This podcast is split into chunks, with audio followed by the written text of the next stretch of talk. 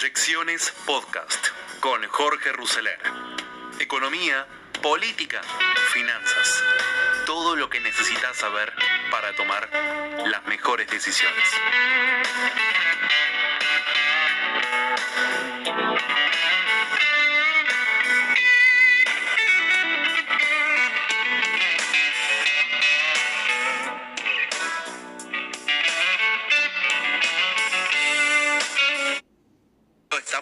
Con bueno, una situación un poco misteriosa en los mercados financieros que vamos a tratar de develar, porque está ocurriendo algo medio extraño, ¿no? Que es que a la vez sube el dólar y baja el riesgo país, ¿no? Eh, ayer, llegué a leer, ayer llegué a leer un título en un portal anoche en La Nación que decía que la Argentina, ante la inminencia de un castigo, Así es. sube los bonos. Efectivamente, Marcelo. Entonces, este, atendiendo, eh, casi casi intervengo en la mm, entrevista recién para preguntarle al doctor del, Instituto Fleni si esta situación estaba generando algún tipo de, de impacto y de locura sobre los, los amigos en el mercado financiero. Pero no, aparentemente, hablé con el amigo Claudio Suchovicki, capo total, y él lo que me explicaba es que eh, parece ser que resulta que la Argentina va a volver a ser calificada como mercado de frontera, es decir, eh, vamos a bajar de categoría. En lugar de ser mercado emergente, vamos a ser mercado de frontera, que viene a ser los que están en las 10 de última, digamos, ¿no? pero ¿qué ocurre? claro, pero ¿qué ocurre? Aparentemente, como vamos a, digamos, bajar de categoría, y bueno, vamos a terminar siendo eh, de alguna manera eh, los, los reyes en el país de los ciegos, viste que en el país de los ciegos el tuerto es rey. Entonces, mm. em, digamos, Argentina va a quedar en alguna medida, como a veces se dice, como, eh, digamos, como cabeza de ratón. Es mejor ser cabeza de ratón que cola de león, Marcelo. totalmente, totalmente. Es mejor. y bueno, efectivamente, entonces, entonces, ¿qué ocurre? Como Argentina puede ser calificada en mercado de frontera en forma inminente, bueno, eso significa que muchos fondos especulativos empiezan a ingresar en eh, justamente esa categoría y además Argentina al lado de Etiopía y otro tipo de países de esa categoría, bueno, todavía, todavía anda un poquito mejor, Marcelo, ¿no? A pesar de que, bueno, por lo menos en esos países tiran comida de los aviones, ¿no? Bueno, lo concreto, Marcelo, es que los bonos argentinos efectivamente estuvieron un poquito mejor, tampoco gran cosa, el riesgo país perforó los 1.500 puntos que hacía mucho tiempo que no se veía, eh, y también hay un clima un poquito mejor con los países emergentes, de hecho Brasil está recibiendo otra vez buen flujo de inversiones. Eso hizo recuperar las acciones de IPF con la suba del petróleo. También subieron, estaban muy abajo de la lona, claramente. Subieron de 3 dólares y medio casi a 5 dólares en las últimas dos semanas. Pero también está subiendo el dólar. De hecho, en el mercado, digamos, libre y de arbitraje de bonos, donde se hacen las grandes operaciones financieras, se está operando entre 165 y 170. El blue estuvo un poquito más flojo, porque bueno, obviamente hay gente que necesita vender dólares para vivir cada vez más, sobre todo la clase media en este marco de la pandemia. El blue ayer operó entre 155 y 157, 158, pero insisto, eh, para, eh, digamos, enviar eh, dólares al exterior había que pagar 165, 170. Em, ¿Qué más podemos decir, Marcelo? Bueno, por supuesto, lo más importante ahora es ir viendo semana a semana los vencimientos que tiene el gobierno en pesos, porque cada vez obviamente se necesita financiar un mayor déficit, mm, casi 400 mil millones de pesos por mes le vencen al gobierno y por eso la invitación que hizo el equipo económico a los bancos a suscribir bonos del Tesoro con la plata de los depositantes. Por ahora es una invitación voluntaria.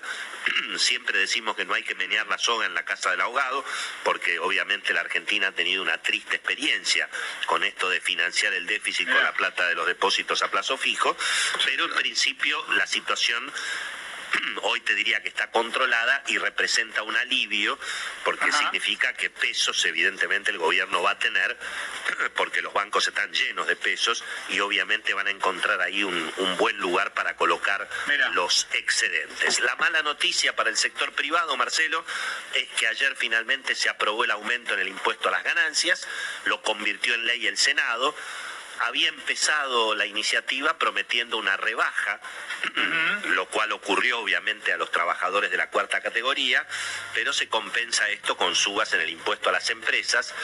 El gobierno dice que baja al 25% el impuesto, pero bueno, es para las empresas que ganen menos de 5 millones de pesos en todo el año, eso son 30 mil dólares, ¿no? Es decir, eh, una empresa que gana hasta 1.500, 2.000 dólares por mes, bueno, va a pagar 25% de impuesto, de impuesto a las ganancias.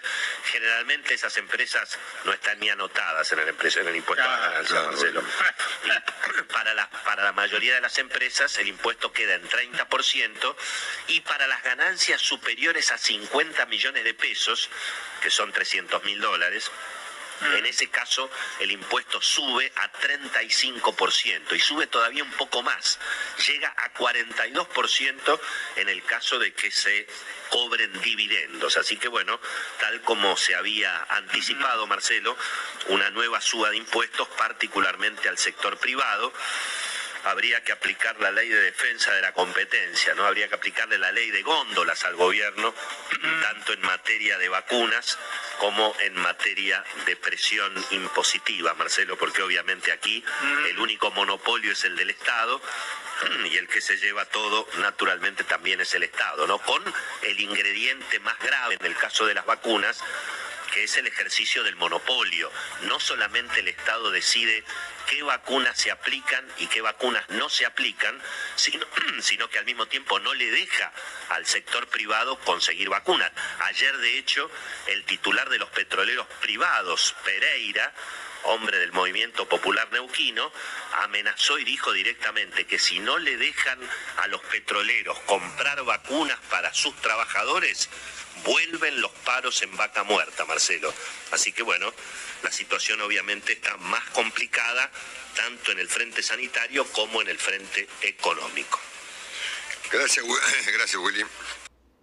Bueno, así empezábamos con esta columna de Willy Cohen en cada mañana, donde se refirió a los distintos movimientos de dólares que hay en el país y sobre todo esta nueva calificación de pasar de mercado emergente a mercado de frontera y cómo ello está pegando en los precios con esta vieja teoría de que si Argentina está al lado de Etiopía o de países que todavía andan peor que en la Argentina, bueno, nosotros obviamente este, vamos a tener precios mejores. Bueno, ¿qué es lo que pasa acá?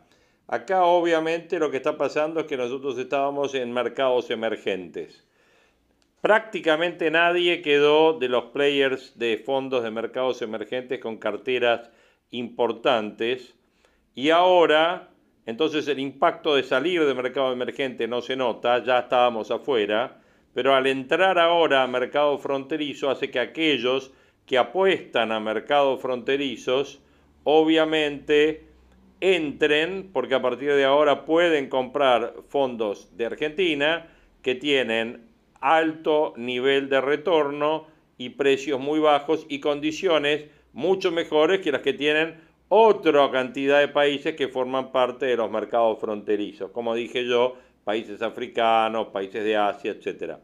Entonces, y, y otros países de América Latina también. Entonces, cuando estamos viendo que Argentina, por ejemplo, al lado de Cuba está mucho mejor, o que al lado de Etiopía está mejor, como decía Willy Cohen, hay países donde tiran comida por avión, digamos. Bueno, Argentina todavía no está en ese tipo de, escenario.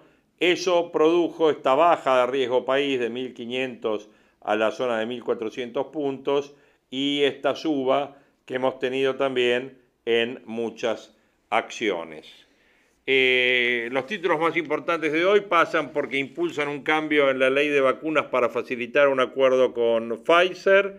Hay un amplio grupo de diputados de Juntos por el Cambio que presentó un proyecto de ley que apunta a destrabar las negociaciones con Pfizer por las vacunas contra el eh, coronavirus. La iniciativa está elaborada por Carmen Polledo, eh, propone eliminar la palabra negligencia de la ley como excepción a las condiciones de indemnidad a los laboratorios. Según el gobierno, ese término en la norma impidió el avance de las negociaciones con Pfizer. El presidente de la Comisión de Salud, el diputado oficialista Pablo Yetlin, anticipó que su bloque está dispuesto a analizar el proyecto. La presentación se traduce, produce tras la polémica por las declaraciones de Santiago Cornejo, el directivo de COVAX, quien afirmó que la Argentina no aceptó envíos de Pfizer, pero ayer relativizó sus dichos. Santiago Cafiero, por otra parte, dijo que no pidieron más vacunas a COVAX por el costo. El titular de diputados, Sergio Massa, citó a los laboratorios para que expliquen las demoras en las entregas de vacunas. Otro de los títulos de hoy, a la casa de, fotos le faltan dosis. Carlos Pañi hace su comentario diciendo que para el oficialismo conseguir votos hoy significa conseguir vacunas. Alberto Fernández camina por un estrechísimo sendero bordeado por dos precipicios todos los estudios de opinión pública, incluso los de la consultora Analogías de la Cámpora, indican que para una amplísima mayoría la situación económica se ha vuelto insoportable y poliarquía e isonomía coinciden en que se repite el malestar que pesaba sobre la población hacia finales de la gestión de Macri. Hay que remontarse muchos años en la historia para encontrar un pesimismo tan abrumador. Se quiebra el pacto con los gremios por los salarios, el reclamo de camioneros y de peajistas, o sea, de los Moyano en patota por encima del 45%, terminó por quebrar las pautas que intentó fijar el gobierno para contener precios y salarios. La presión inflacionaria del 29% anual quedó obsoleta, pero también los primeros acuerdos salariales que se hicieron en torno al 35. Varios gremios ahora presionan para revisar las paritarias. Otro título, Nicaragua en vilo, ordenan la prisión de la principal opositora a Ortega por decisión de la Fiscalía. Chamorro quedó bajo arresto domiciliario. Daniel Ortega eliminó de un plumazo a su principal rival en el camino hacia las presidenciales de noviembre en las que pretende renovar su mandato tras 25 años en el poder. La Fiscalía de Nicaragua, bajo sus órdenes, puso en marcha la inhabilitación y la presión domiciliaria por lavado de dinero de Cristiana Chamorro, hija de la expresidenta Violeta Chamorro y primera esperanza de los nicaragüenses para derrotar en las urnas al sandinismo. Terminado el paro, dudan que el precio de la carne baje, se reanuda hoy la venta en Liniers, el, el sector se reunió con el presidente. La oposición puso, formó gobierno en Israel y puso fin a la era de Netanyahu. ¿eh? La heterogénea coalición es liderada por el centrista Jair Lapid. ¿Qué pasará con los grandes premios a la TV, cine y teatro? ceremonias como Martín Fierro, Cóndor de Plata, Conex, ACE, etcétera, están envueltas en una gran incertidumbre. Y Federico del Bonis, héroe de la Davis, renace en París a 30 años en el renacimiento de su carrera. Alcanzó por primera vez la tercera ronda de Roland Garros. Lautaro Martínez dice, la energía de la selección no la encontré en otro lado el goleador del ciclo Scaloni cuenta las sensaciones de la selección en la reanudación de las eliminatorias esta noche desde las 21 en Santiago del Estero, Argentina, que lidera Lionel Messi, jugará con Chile. Por ahí pasan algunos de los eh, principales títulos que estamos llevando adelante en lo que es este capítulo de hoy, jueves 3 de junio del 2021, en proyecciones. ¿Qué vamos a estar teniendo en proyecciones? Vamos a estar teniendo la nota de Carlos Pañi en un ratito, luego van a tener todo lo de mesa chica, eh, la mesa chica de Somos Nosotros de anoche en La Nación, con la presencia de José Luis Esper y también un diálogo que Novarecio tuvo en América 24 con eh, Roberto Kachanowski. Todo eso van a tener en esta edición de Proyecciones 2021. Una de las noticias de los portales actuales es que Estados Unidos confirmó que donará vacunas a la Argentina a través del mecanismo COVAX. El país se verá beneficiado por un lote de 6 millones de dosis destinado a América Latina. Escuchamos la nota.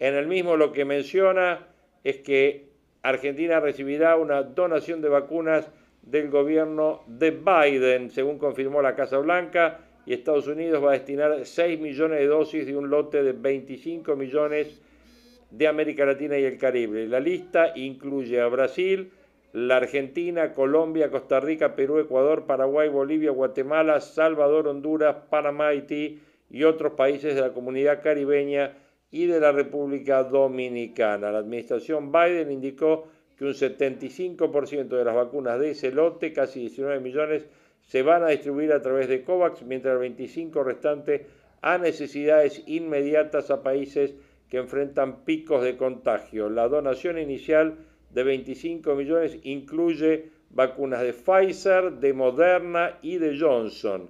La Argentina ya rechazó la posibilidad de recibir Pfizer a través de COVAX debido a las diferencias con el laboratorio. La Casa Blanca prevé repartir este primer lote de donaciones. El gobierno había anunciado que planea donar 60 millones de dosis de AstraZeneca, pero primero la FDA debe finalizar una revisión en la calidad de la vacuna. El anuncio no precisó qué vacuna va a recibir el país ni cuántas vacunas va a recibir el país. Otro de los temas son los cambios en ganancias. Se advierte que será más carga fiscal para las empresas.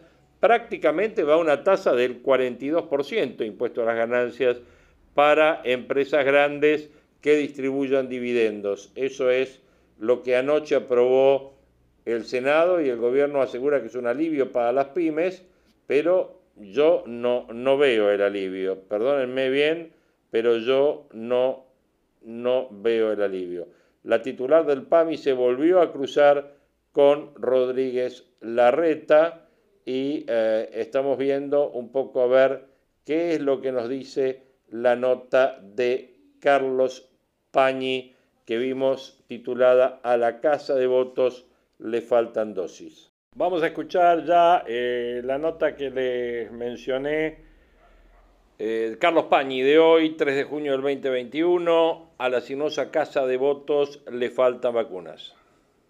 A la sinuosa casa de votos le faltan vacunas.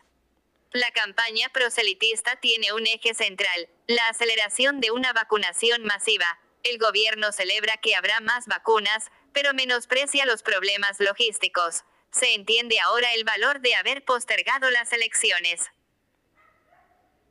Para el oficialismo conseguir votos significa, hoy, conseguir vacunas menor que B mayor que para el oficialismo conseguir votos significa, hoy, conseguir vacunas menor que B mayor que. Alberto Fernández camina por un estrechísimo sendero bordeado por dos precipicios.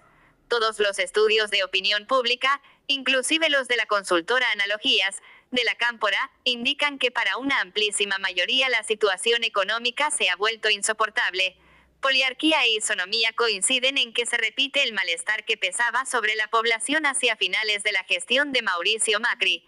Hay que remontarse muchos años en la historia para encontrar un pesimismo tan abrumador menor que un mayor que pesimismo tan abrumador menor que un mayor que. Se entiende, entonces, que cuando anunció un endurecimiento de las restricciones a la circulación, hace dos semanas, la evaluación sobre la gestión de la pandemia por parte de Fernández haya caído nueve puntos porcentuales.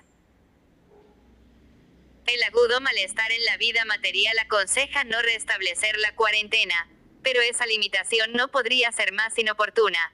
Más del 60% de la población cree que, en cualquier momento, puede contagiarse. Es decir, el pico de insatisfacción económica coincide con el pico de temor al COVID menor que B mayor que el pico de insatisfacción económica coincide con el pico de temor al COVID menor que B mayor que. Esta doble Nelson tiene al gobierno en alerta máxima. No solo porque ensombrece la perspectiva electoral también abre una incógnita mucho más inmediata sobre el nivel de tolerancia del público al desasosiego menor que B mayor que abre una incógnita mucho más inmediata sobre el nivel de tolerancia del público al desasosiego menor que B mayor que. En más de 200 ciudades de Brasil se registraron movilizaciones en repudio a la Administración de la Salud durante el último fin de semana. Colombia sigue paralizada por las protestas, con bloqueos en los accesos a las principales ciudades. Para intranquilidad de sus vecinos, el presidente Iván Duque declaró, lo que sucede aquí puede suceder en cualquier lado. La única llave disponible para que el oficialismo salga de esta encerrona es un despliegue acelerado de la inmunización. La oposición lo tiene claro, y por eso centra su polémica con el gobierno en la falta de vacunas. La polémica por la resistencia a contratar con Pfizer se recorta sobre este telón de fondo. Este contexto explica con toda claridad la decisión de postergar las elecciones. La estrategia electoral es hoy más que nunca una estrategia sanitaria. La información oficial es que hay, en números redondos, 10 millones de personas vacunadas con una dosis y 3 millones vacunadas con dos dosis, los principales dirigentes del kirchnerismo dependen ahora de que se regularice la entrega de vacunas de AstraZeneca y de que se produzca en el país la Sputnik V. Se entiende que hayan celebrado, el lunes pasado, el aterrizaje de 2.148.000 dosis de la primera. Son las que tendrían que haber llegado en marzo. En abril y mayo estaban previstas, cada mes, 4.050.000 dosis. No hubo ninguna. Hugo Sigman, que fue quien entusiasmó al presidente y al entonces ministro de Salud, Ginés González García, con esta vacuna, se cubre diciendo que él cumplió con su parte en el negocio. La fabricación industrial. El que falló fue Alfredo Rimoch, titular del laboratorio mexicano Liomont, responsable del envasado del producto. Había indicios para sospechar. En enero, esa empresa emitió un misterioso comunicado agradeciendo la curiosidad acerca de cómo cumplirían su tarea y aclarando que estaban abiertos a cualquier inspección de las autoridades. El 22 de febrero, Alberto Fernández recorrió las instalaciones del laboratorio, en México. El astuto Andrés Manuel López Obrador prefirió no acompañarlo. Se habrá dado cuenta Fernández de que en esa planta, tan silenciosa, no se estaba rellenando siquiera un frasquito porque no cumplía con los requisitos sanitarios. Sigman y Rimot son ahora dos de los jefes de la campaña kirchnerista. El gobierno espera que incrementen el suministro de estas vacunas, por las que el Estado pagó, en noviembre, el 60% del contrato. El otro comandante electoral es Marcelo Figueiras, esposo de la ex senadora kirchnerista María Laura Leguizamón, y dueño del laboratorio Richmond, Figueira se comprometió a envasar en el país la Sputnik V. Ayer el gobierno festejó que el Instituto Gamaleya haya aprobado ese proceso industrial. Figueiras promete enfrascar en las instalaciones de Mr. Pharma, de Sebastián Martínez Ríos, el líquido que llegue desde Rusia o desde India. La Casa Rosada celebró esa novedad con un tuit de su cuenta oficial. Vamos, SIC, a producir la vacuna Sputnik V en la Argentina. Otro logro de la ciencia nacional para volver a la vida que queremos, es evidente que en el entorno del presidente hay un error de concepto. Lo que se aprobó no es un avance del conocimiento, apenas una operación mecánica de relleno de los frasquitos, como la que realiza Liomont en México. La algarabía, sin embargo, cobija la clásica exaltación nacionalista del grupo gobernante, que tal vez explique las reticencias frente a Pfizer. Figueiras juró ante sus amigos del gobierno que está en condiciones de enfrascar 2 millones de dosis en junio, 3 en julio y 4 en agosto. Sigman y Figueiras compiten entre sí, cuentan con distintos canales de inserción en el oficialismo. Sigman cultiva al gobernador de Tucumán, Juan Mansur, frustrado padre fundador del albertismo, que no fue. Tal vez por eso el empresario se ganó la antipatía de Cristina Kirchner. Figueiras tiene otros amigos, Máximo Kirchner, Eduardo, Guado, de Pedro y Sergio Massa. Si no se siguen multiplicando los errores, y con un cálculo conservador, podría suponerse que el país dispondría de 4 millones de dosis por mes, unos 13 millones de vacunas más antes de las primarias, si se tiene en cuenta que el récord, muy excepcional, ha sido de 250.000 aplicaciones en un día. Si se distribuyen de la misma manera que hoy, habría que pensar en 10 millones de primeras dosis y 3 millones de segundas dosis.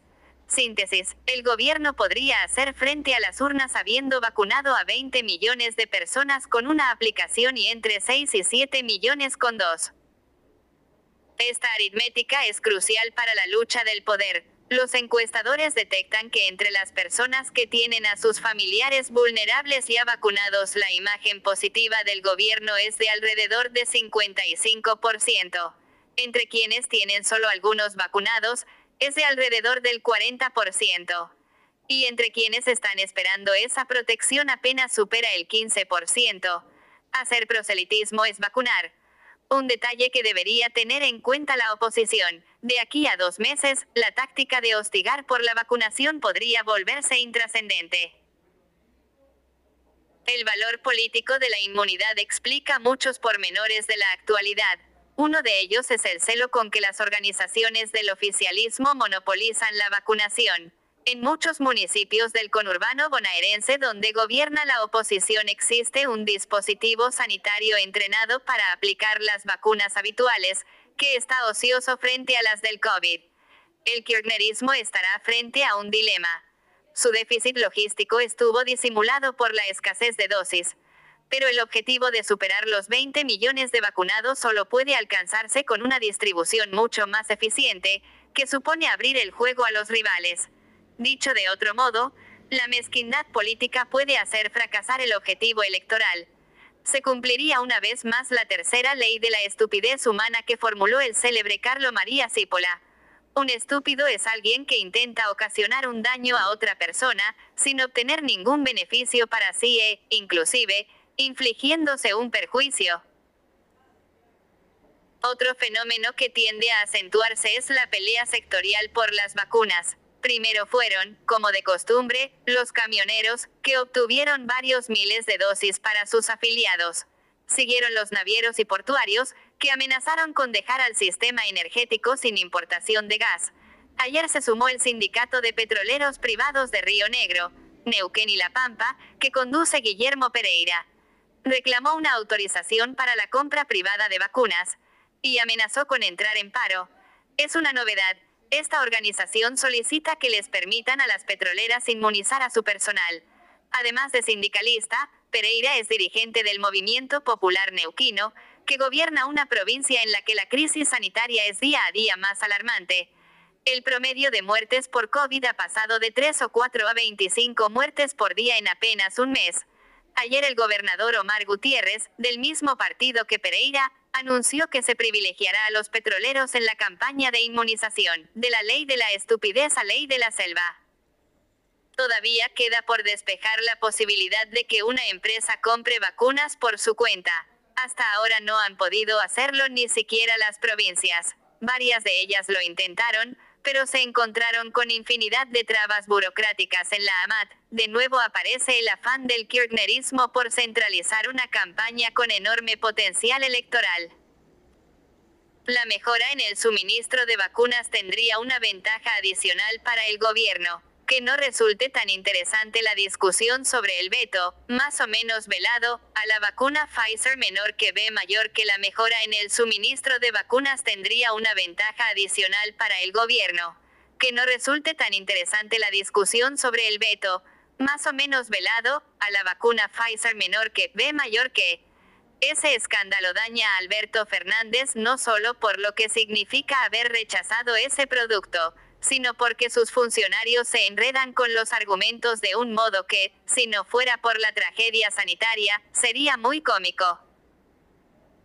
González García reapareció para explicar que no se firmó el contrato con Pfizer no solo porque el laboratorio no admitió la eventual sanción por negligencia que se había introducido en la ley de vacunas, también porque estábamos llenos de vacunas, el exministro enumeró Teníamos 22 millones con AstraZeneca y 20 millones con los rusos. El cálculo no solo falló porque no entregaron el producto.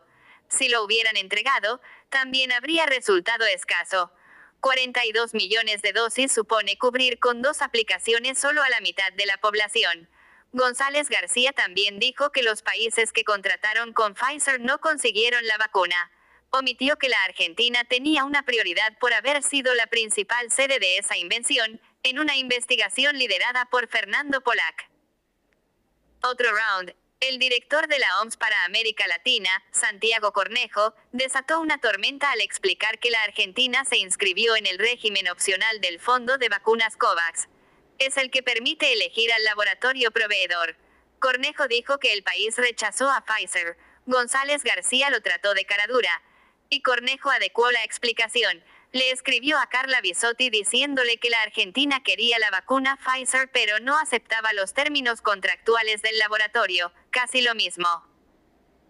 Esta discusión por Pfizer es la extensión de una anterior, porque se contrataron con el mecanismo COVAX menos dosis de las disponibles.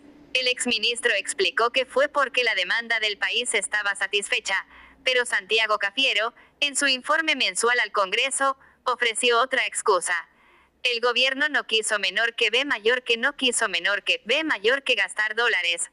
Al radical José Cano se le cayó la chicana de la lengua, Alberto Fernández dijo que iba a priorizar la vida y terminó ahorrando dólares con la compra de vacunas. Con los pretextos para la exclusión de Pfizer se está escribiendo una tragicomedia. La ministra Bisotti insiste en que el laboratorio no aceptó la cláusula que penaliza la negligencia. El diputado Pablo Yedline, que preside la Comisión de Salud de la Cámara, coincidió, pero con una acotación muy curiosa.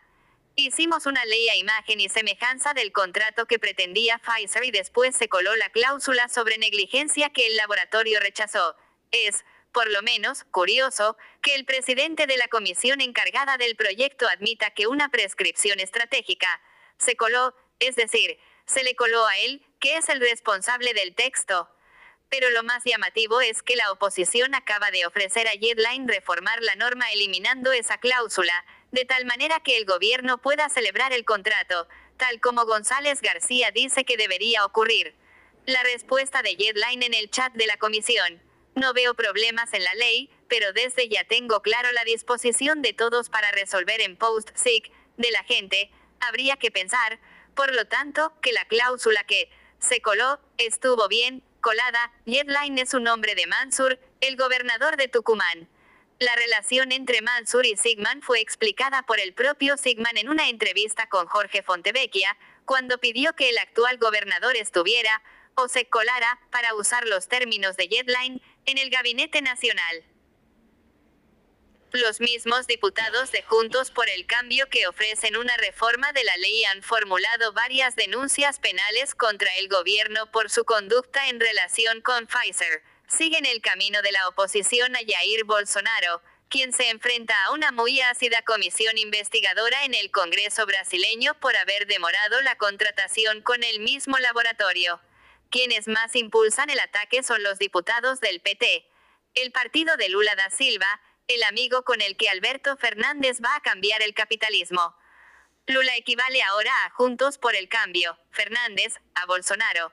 Imágenes de un espejo invertido de la guerra por los votos, es decir, por las vacunas menor que B mayor que Lula equivale ahora a Juntos por el Cambio, Fernández, a Bolsonaro. Imágenes de un espejo invertido de la guerra por los votos, es decir, por las vacunas menor que B mayor que. Fin de la nota. Lula equivale ahora a Juntos por el Cambio, Fernández a Bolsonaro, imágenes de un espejo invertido de la guerra por los votos. Así cierra Carlos Pañi esta nota donde dice que la campaña pasa sí o sí por las vacunas, que era lo que nosotros les estábamos comentando. Eh, van a tener también la palabra de Marcos Novaro en una entrevista que hizo con Marcelo Longobardi y también van a tener el avance del PPT de eh, Jorge Lanata que vuelve con su PPT Box el próximo domingo en Canal 13.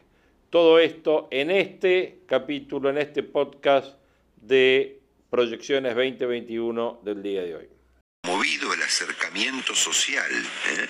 y Brasil se ha dividido ¿eh? políticamente alrededor de em, la gripecinia, ¿no? si estamos en presencia de un problemón o de una cuestión que no requiere, como dijo Bolsonaro, ni siquiera el respeto a la distancia.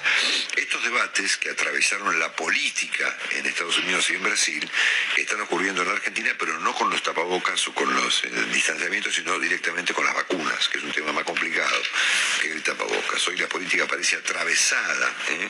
por el debate de las vacunas, el oficialismo defiende las cosas como puede, la oposición y la prensa critican muchos aspectos, otra parte de la prensa los defiende, pero parece mentira que hayamos este, politizado a este nivel algo tan elemental hoy como es tener vacunas de alta calidad. Eh, estamos en contacto como eh, lo hacemos eh, eventualmente con Marco Novaro, que siempre nos ofrece un punto de vista súper interesante. Marcos, un abrazo, buen día.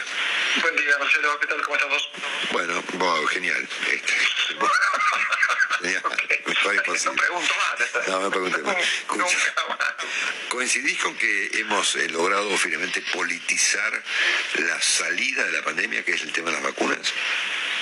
Sí, además empezamos temprano, digamos, ¿no? No empezamos a tiempo a conseguir las vacunas, pero sí a, politizarlas, ¿no? Este, cuando, cuando había muy poquitas, ya empezó el asunto de, acordate, la, la, vacunación de la vanguardia, ¿no? O sea, este, todos los, los militantes y gentes oficialistas que se vacunaban este, levantando la, la de la victoria eh, en esa campaña para, mostrar que ellos eran pro vacunas y pro vida y, la oposición era pro muerte, ¿no? los que no quieren las vacunas. Que después derivó en, la vacunación, pero digamos, la politización vino también en público, ¿no? Este, se, hacía, se hacía abiertamente. Después, yo creo que la verdad es que eh, el efecto que va a tener la vacunación todavía no está muy claro, ¿no? Porque hoy, hoy en el oficialismo apuestan eh, a, que consiguiendo más vacunas van a ganar las elecciones, ¿no?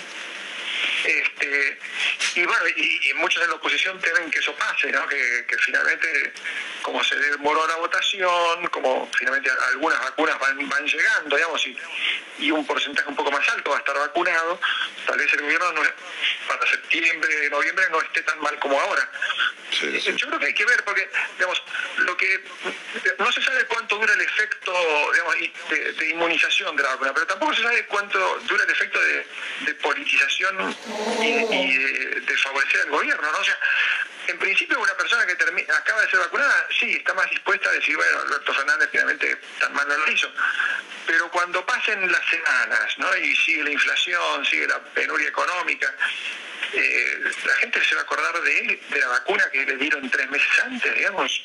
Entonces, yo creo que el tema de la vacunación es, es un enredo en el que se metió el gobierno, porque como politizó tanto las cosas, este, eh, yo no sé si, si, le va a funcionar esto de, bueno, finalmente conseguimos la vacuna, somos Gardel, tan mal lo hicimos la verdad que me parece que se van a quedar cortos, ¿no? O sea, eh, a, los que estén vacunados le van a estar, sí, me diste la vacuna, pero me sigo muriendo de hambre, y, y, a, los que no le lleguen van a estar tal vez más enojados todavía, ¿no? Así que me da la impresión de que la politización va a seguir y no creo que sea tan fácil para el gobierno controlarla, ¿no? No, no lo fue desde el principio, porque ya empezaron mal y, siguieron metiendo la pata una y otra vez con este asunto. Sí, fíjate que el mundo mira las vacunas desde el punto de vista sanitario y desde el punto de vista económico, ¿no? Los países con mayor tasa de vacunación con vacunas de alta calidad están prácticamente abiertos o, camino a hacerlo, ¿no? Y los países que tienen vacunas de menor calidad eh, y con menor tasa de vacunación, no. Entonces, la vacunación está también relacionada con el resultado económico de los países, de manera directa, ¿no? Sin duda, sin duda, no. A ver, y en eso me parece que las cosas no nos van bien a nosotros, ¿no? Porque eh, vos hacías la comparación con Bolsonaro y Brasil. La economía de Brasil, Bolsonaro hizo todo mal con, la pandemia, digamos, eso está fuera de discusión. Ahora, la, economía de Brasil cayó menos de la mitad que la nuestra y se está recuperando mucho más rápido. Y, y, tienen más o menos la misma cantidad de, muertos que nosotros en relación a su población. O sea, ¿cómo puede ser que nosotros hicimos 180 días de, cuarentena, tenemos casi un año y medio sin clases, y estemos igual que Brasil, que no hizo nada, ningún esfuerzo, hizo un despelote total y están abrazándose y Bolsonaro promoviendo que no, se vacune, vamos, vamos de fiesta, digamos. La verdad es que eh, el, sacrificio que, se hizo acá eh, se hizo muy mal, ¿no? Se hizo en el momento que no había que hacerlo. Después, este, a fin de año pasado abrieron todo cuando no había que abrirlo. Este, bueno, eh, venimos muy a contramano con este asunto y yo no, sinceramente yo no creo que al gobierno le alcance con conseguir algunas vacunas más, ¿no? O sea, me, da la impresión de que se han metido ya en un enredo tan grande donde eh, quedó tan expuesta la, ineficacia de la gestión que eh, va a ser muy difícil que el efecto inmediato de decir yo fui a vacunarme, yo la verdad que fui el otro día, me, vacuné. Este, la gente eh, está muy contenta de recibir la vacuna, está, el clima no es, este, bueno, ahora zafamos, ¿no? El clima es, este, la preocupación sigue, esto es un tema larguísimo, no sabemos qué nos espera, y encima ahora este, vuelvo al laburo y, no sé por cuánto tiempo lo voy a tener abierto, ¿no?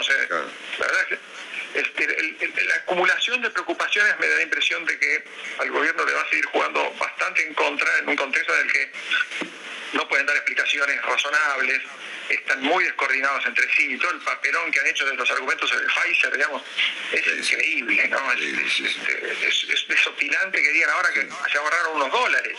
Sí, claro. increíble. el, jefe, el jefe de gabinete ha desmentido de manera brutal al presidente, que había postulado que la salud estaba por encima de la economía, ¿no? Sí, sí, además unos míseros dólares, porque están hablando de 60 millones se, gastaron miles y millones de dólares del, del, PBI para evitar los contagios, ¿no? O sea, provocamos un, daño económico enorme. Nos viene hablando ahora de 60 millones de dólares, cuando además se, se pagaron vacunas que no se recibieron nunca. O sea, es, un gobierno demasiado improvisado, este, demasiado descoordinado, y ojalá que no sigan cometiendo tantos errores, porque los, pagamos todos, digamos, ¿no? O sea, se pagan en forma contundente con, con pobreza y muerte, digamos, ¿no? hay, no hay forma peor de pagarla, ¿no? Marcos Novaro, en cada mañana. Gracias, Marcos. Un gran abrazo. Igualmente, Marcelo, que sigas bien. Igualmente. Así es. Empieza PPT. Primero. ¿Eh? No, bueno, primero se va a consagrar el presidente del Perú. No, no, lo más importante es que el presidente del Perú espere. Bueno, y al mismo tiempo eh, eh, arranca PPT, ¿no? Nos entusiasman ambos episodios con, con, igualdad de, interés. ¿Por qué? Nosotros vivimos en Perú, Marcelo, igualdad de interés, no. Igualdad, de interés no. Primero te tiene que importar que arranca PPT. Exactamente. Bueno, ponerlo en ese orden, ¿no es cierto? Ok. También es importante. En los, dos casos, en los dos casos es Pato Gallareta, Jorge. hay, un, hay un parecido, ¿no? ¿Eh? ¿Vos decís? Sí, sí, sí. En ambos casos puede ocurrir cualquier cosa. ¿eh? Que puede ocurrir cualquier cosa el domingo, no tengo duda. Ojalá yo supiera qué va a pasar el domingo. De lo que estoy seguro, que el domingo cumplimos 10 años. Oh. Yo entiendo que un programa centenario como el tuyo tome esto como algo menor. Vos, hace 150 años que haces ese programa, ¿no? Sí, No, pero no de televisión. Y tenemos contrato No, no, el de televisión no, el de radio. Ah, el de radio cumple 10 tenemos contrato por 150 años más. claro, por eso, o sea, en total. Estuviste 150 años primero, yo lo entiendo, yo lo entiendo. Ahora, bueno, nosotros que humildemente tratamos de hacer lo que podemos, estamos en 10 años, lo cual es, muy impresionante. Para mí es muy impresionante. Yo nunca estuve 10 años en ningún nada, lugar, Exacto. Nada, nada. Ni en página. Y no, tampoco. Bueno, justo, nueve años y pico estuve. Mira. No, no, no, no llegué, no llegué. Del 87 al 97. no, no, no, me fui, me fui antes de los 10 años. Bueno, nosotros tenemos inclusive dos integrantes del equipo que están de antes de 150 años. Exacto. Antes de eh, Cordillón, me imagino. Alberto, por supuesto. Claro. Y Narciso. Narciso, claro. Ah, Narciso. Sí. Alberto porque es eterno y Narciso porque es un hombre grande, digamos. El doctor es chico todavía, pero Sí, sí. Al- Alberto está de principio del siglo pasado, además, Claro. aún no Es existía verdad. la radio cuando Alberto ya estaba en cada mañana, sí. Estuvo en la terraza del Colombo. Sí, ¿no? bueno. programa, Jorge. ¿Cómo, Alberto? Llegó 52 mil programas. 52 mil programas. Es el loco de la azotea no reconocido el doctor, Claro. porque nunca lo nombran a él. Por supuesto, la cifra que decís es incomprobable, porque se anda a saber. Pero Claro. bueno. Bueno, andá, andá a verificar, llamalo a Nico que investiguen, o a tu equipo y que investiguen, andá, pa- andá a Claro, Y Tiene que demostrar que es A falso. Jorge. Cigala, Cigala, Vos tenés que demostrar que eso en todo caso esto no es cierto. Claro, claro. Y, ah, y Narciso, bueno, lleva varios siglos, ¿no? Sí, Por bueno. supuesto que sí. Sí, atravesando el, el- el- el mundo, ¿no? Este, él está vivo. Pero nunca como esto. Nunca Pero vio nunca he vivido algo así. Ah, eso seguro, Narciso. Sí, bueno. No sale de la casa, no sale de la casa el miedo que tiene. Qué bárbaro. Pensá que era el hombre que volvió de la muerte. Así es. Sí, así que Asustaba a la gente y eh, me asustan a mí. en caso de que llegue a partir Narciso, usted no se haga problema, total va a volver. Ella no puede partir. No ya- puede partir, no puede partir. No, ya está, ya Ya está. fui. Bueno, Claro. eso, Voy y vengo. si vuelve a pasar, en caso de vuelva a pasar. Bueno, pero así estamos, 10 años, es increíble. Qué grande. ¿Vio, vio que ahora murió gente que ya había muerto, por ejemplo Shakespeare, que nunca había Ah, pasado. Claro, sí. Vos estábamos, estábamos haciendo el otro día, va, en realidad no yo, Lía, Mormina y Rapa estaban haciendo promociones de cortando cositas chiquitas de los 10 años. Y es cuando lo ves así para atrás es increíble todo lo que Sí, pasó. sí. Sí. Increíble, realmente increíble. ¿Cuántos recuerdos? No, son no, 10 pero años? realmente, cosas que de la Argentina, qué sé yo, yo, yo estuve en Seychelles, por ejemplo, Yo ya- uno se olvida. La sueca, la sueca divina estaba en el programa. ¿Te acordás? Eh, La NATO, la NATO. dice. la NATO, vos, vos, vos fíjate cómo, porque la sueca estuvo nada más que dos años, creo, quizás tres, pero me parece que dos. Eh, ¿Y cómo todavía quedó hoy la NATO? Eh, Los líos que armaste, Jorge. ¿eh? Mamita. Digo, bueno, sí, los quilombos que armamos, sí, es cierto, y los que vamos a armar. Los soldaditos siguen, Jorge, lo vamos, lo, vamos al ¿cómo no va- importante. cómo- cómo los a soldaditos siguen. ¿Cómo no van a seguir los Ah, soldaditos? bueno, bueno, no, no. No, pero aparte hay una, hay una presentación especial de los soldaditos, Ah, porque empieza la segunda temporada. Claro. Mirá. No, no, va a, estar muy, bueno. impre- va a estar muy impresionante, muy impresionante. Decime que son Eh, 10 años en Canal 13, sin contar antes. Es que antes no había PPT, yo antes hacía, hice, yo empecé, Día D. ¿te acordás? Día D, Día D Día en D. América. Después en un momento hice uno que se llamó Detrás de las Noticias, que iba todos los días. Claro. Después volvió Día D y después hice en Canal 26, ahí en la terraza de Pierri con una budinera, hice eh, uno que se llamaba Después de todo. Claro. bueno. Iba todos los días ese. Eh, Iba todos los días, Jorge. Iba todos los días, claro, iba todos los días, iba todos los días y, y los íbamos, es más, le ganábamos a TN, éramos nadie, estábamos, le ganábamos a TN, estaba Jessica Bossi, empezó ahí. Mirá. Estaba, ¿quién más estaba? Jessy, María O'Donnell estaba. María O'Donnell también. Dejé una, claro. Bueno, sí, sí. Bueno, el equipo más o menos siempre fue, Tarico. metiendo gente. Sí, bueno, sí, Tarico en un momento estuvo, estuvieron todos en. Y es cierto que este año vuelve Nico. Nico, está, Nico es permanente en nuestro programa, o sea, Él la está. foca, la foca está. Cuando la foca tiene algo para, para alargar, viene y lo larga con nosotros. Genial. Eh, sí, no, no, pero bueno, la, sí, Lu- Luciana no, porque está con Telenoche, pero Ajá. eh, digamos, ahí hay como, yo siempre digo, son gente nuestra, que es una manera de decirlo, pero ya a esta altura, después de tantos años, mucha gente nuestra, ¿viste? Y, y van y vienen, qué sé yo, si hay algo bien, si no, no, digamos yo, eh, eh, no, lo vivo como un equipo constante, la que vuelve este año, que hacía un tiempo que se había ido, es Mariel Fitzpatrick. Uh, Mariel es muy buena, bueno, todos la conocen. Ah, Terrible. Ahora está en Infobae. Y va a laburar con nosotros. Con ella fuimos a Seychelles, o sea, Ah, y ella laburó en, lo- en los Wikileaks después de eso, ¿se acuerdan, no? Sí, claro. Eh, muy buena periodista, muy buena periodista. Y después Cecilia Bufflet, bueno, conocida de acá. Qué grande Willy Cecilia. Cohen, eh, que creció mucho Cecilia, ¿viste lo que es, no? Los últimos años. Muy bien.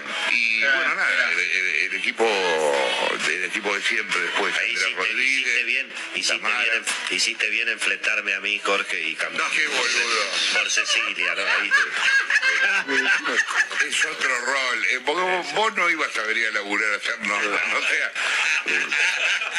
Es otro rol, es otro rol. Con, con Marina nos pasó lo mismo. Bueno, nada. es- en ese momento queríamos hacer una mesa de comentarios.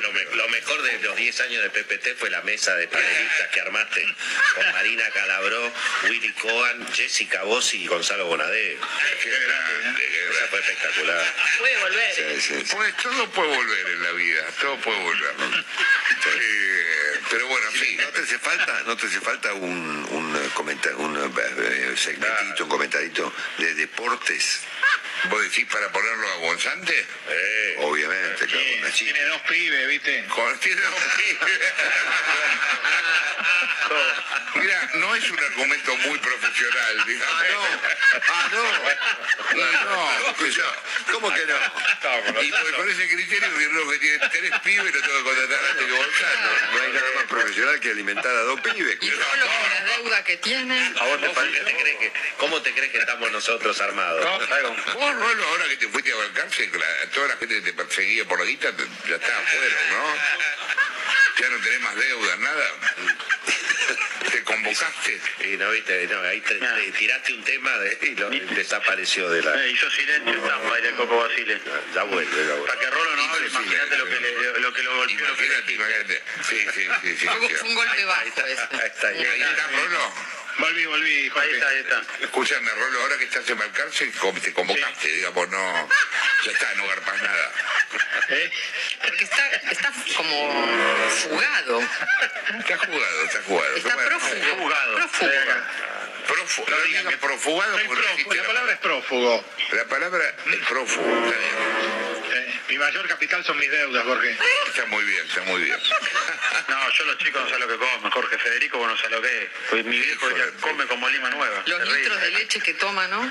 Como el ácido, donde cae, come. No, los pañales, la leche. Pañales, los pañales. El óleo calcario, el algodón. ¿ves? El óleo calcario. Los chupetes. Y sí, hay que, hay que, hay que bañarlo el, todas las El óleo calcario para limpiarle el culito al pibe, ¿no? Bien, Jorge, muy bien. No, yo he cambiado pañales, he cambiado ¿En pañales. serio? Obvio, con- eh, eh, más con Bárbara que con Lola, pero sí he cambiado. Mira vos. Y, Marcelo no. Ni siquiera, Marcelo en la vida cambió un pañal, no, ¿no? ni siquiera de Félix. ¿Con ninguno, ¿Con ninguno de tus hijos cambiaste un pañal? Nunca, jamás. ¿Cómo puede ser tan así? No, bueno, no. Insensible, es un duro. Y pero si el pibe se te cagaba de encima, ¿qué hacía? Pero, eh, Lo derivabas, lo, lo mandabas, Quedaba ahí hasta que lo alguien... mandabas a otra oficina. ¿Qué hacía con el pibe? Madre hay una sola. Jorge. Ay, no, soy- Es verdad. Sí, sí. Sí, no, yo no me especial, he hecho otras cosas muy, muy buenas, supongo, por mis hijos. Darle la mamadera. A algunos le he dado la mamá. Jorge, en casa Ah. se la mandamos a Fantino, a Claudio Fantino, que Ah. sabe todas las respuestas. Fantini. Fantini. Fantini, Fantini. Fantini, Fantini, Ahí sabe Fantini. todo, así que se lo mandamos a él, Jorge. Vos apretás Está un botón y él te contesta lo que sea. ¿eh? Te tira estos nombres raros que solo Fantini los puede pronunciar, esos nombres kilométricos de Hasta- árabes, Hasta, chinos. hasta Google lo consulta Fantini. Sí, claro, Google lo consulta Fantini. sí. Fantini, Fantini, bueno. Bueno, así que bueno, estaremos atentos el domingo y fíjate si Estamos tenés este, preparados. por los dos pibes, yo que sé, lean. Está bien, bueno, veo qué hago. ¿Qué? Si no le tiro unos mangos. Claro, ya, ya podría ir a trabajar, digamos, pero... Sea, esto de que me mangué al aire es una cosa que nunca me había pasado. Ay, bueno, Jorge. Es así. que tenemos mangueado los juguetes para Nachito. Todo, todo. Me han extorsionado, me han extorsionado de la peor manera. ¿Cuándo cumplen años los pibes? Porque eso ya, ya me lo veo venir. Me voy a poner a guardar Mirá, lista para el cumpleaños. eh, el de Nacho ya se viene, hoy que eh, estamos en el 22 de julio. Te queda un mes y 19 días. Bien. ¿Y el otro? Y el de Yo cumplo el 2, Jorge. El 23 No, ¿cómo lo cumplo? eh, 23 de diciembre. 23 de diciembre. Para fin de El otro falta, el otro falta. No, pero Yo cumplo el 2 de enero, Jorge. Y, y, cumpleaños, así que metele todo de un saque. Igual, Jorge, un, un buen cargamento de pañales para Fede no vendría mal. Eh, Está bien. Bueno, estaremos atentos el domingo a ambos acontecimientos, al tuyo, por supuesto, Igual y a las mañana. elecciones eh, presidenciales en el Perú. ¿eh? Dale, igual mañana Willy decías. No, digo, tirar, tirar, aunque sea un anticipo, algún temita. De, Vamos a ver, vamos a ver. Va a estar bueno, va a estar bueno, primer programa. Va a estar bueno, va a estar bueno. Destapando ollas con la nata. Así es. Un programa de cocina, obvio, porque competimos en Masterchef. Ellos cocinan, nosotros destapamos olla. Eso sí. Chao.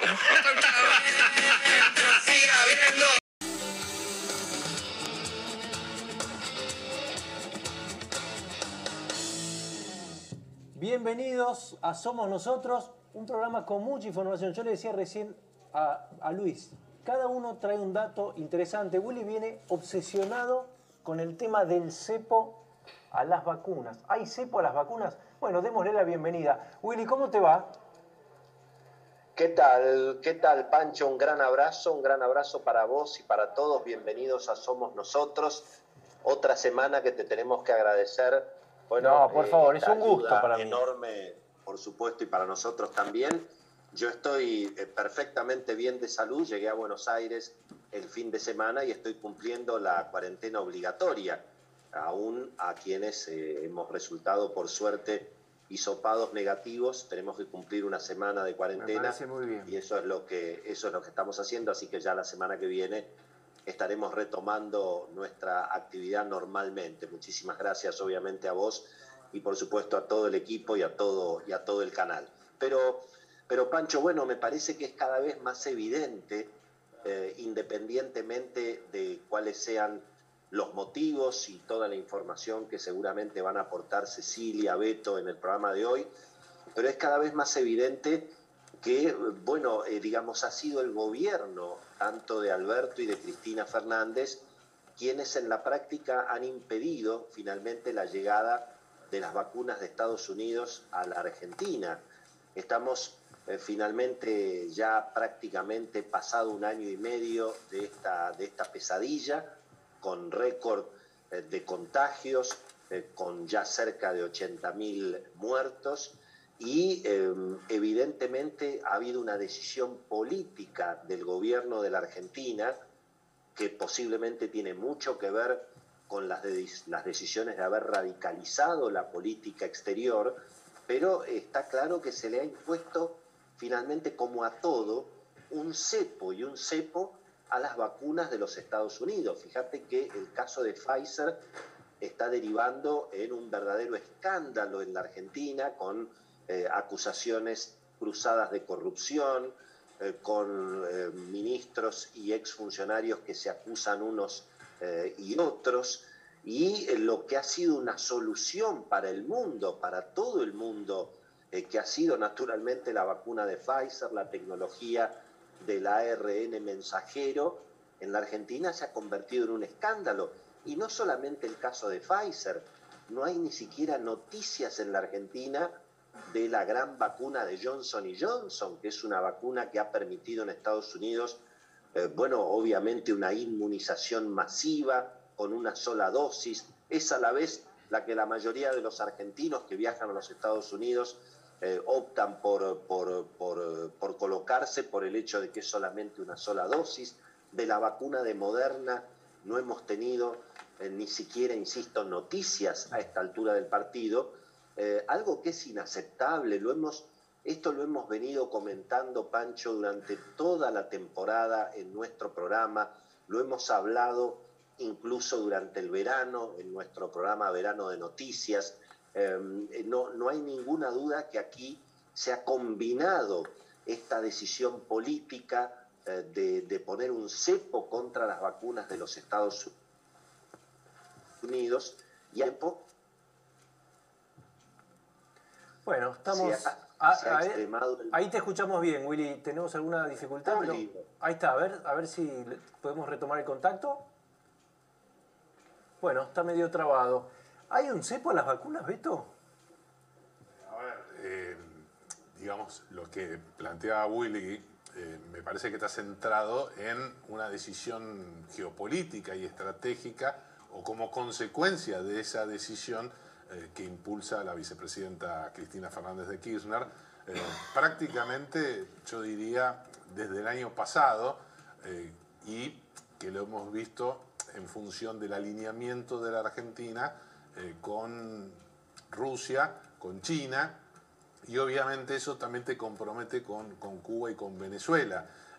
Así son los votos que hemos visto eh, por parte, o como por orden de la Cancillería, eh, aunque en definitiva nada tiene que ver con lo que intentó transmitir el presidente Alberto Fernández en eh, su último viaje a Europa. Lo hemos visto tensionando con Venezuela, yéndose del grupo de Lima y no queriendo eh, acompañado de una denuncia en la Corte eh, Internacional de, La Haya, en la Corte Penal eh, de La Haya, y lo mismo esto de no condenar el terrorismo de Hamas, que tanto revuelo ha, generado, y sí avalar una investigación del Comité de Derechos Humanos de Naciones Unidas, que bueno, ha generado un roce importante con el gobierno de Tel Aviv. Que sí, perdón. ahí que todas las historias vinculadas a, la primer, a las primeras negociaciones con la vacuna rusa, por ejemplo, tenían bastante cuestionamiento o bastante filtración desde el gobierno de que Ginés González García la desaprobaba y se avanzó con esa vacuna rápidamente.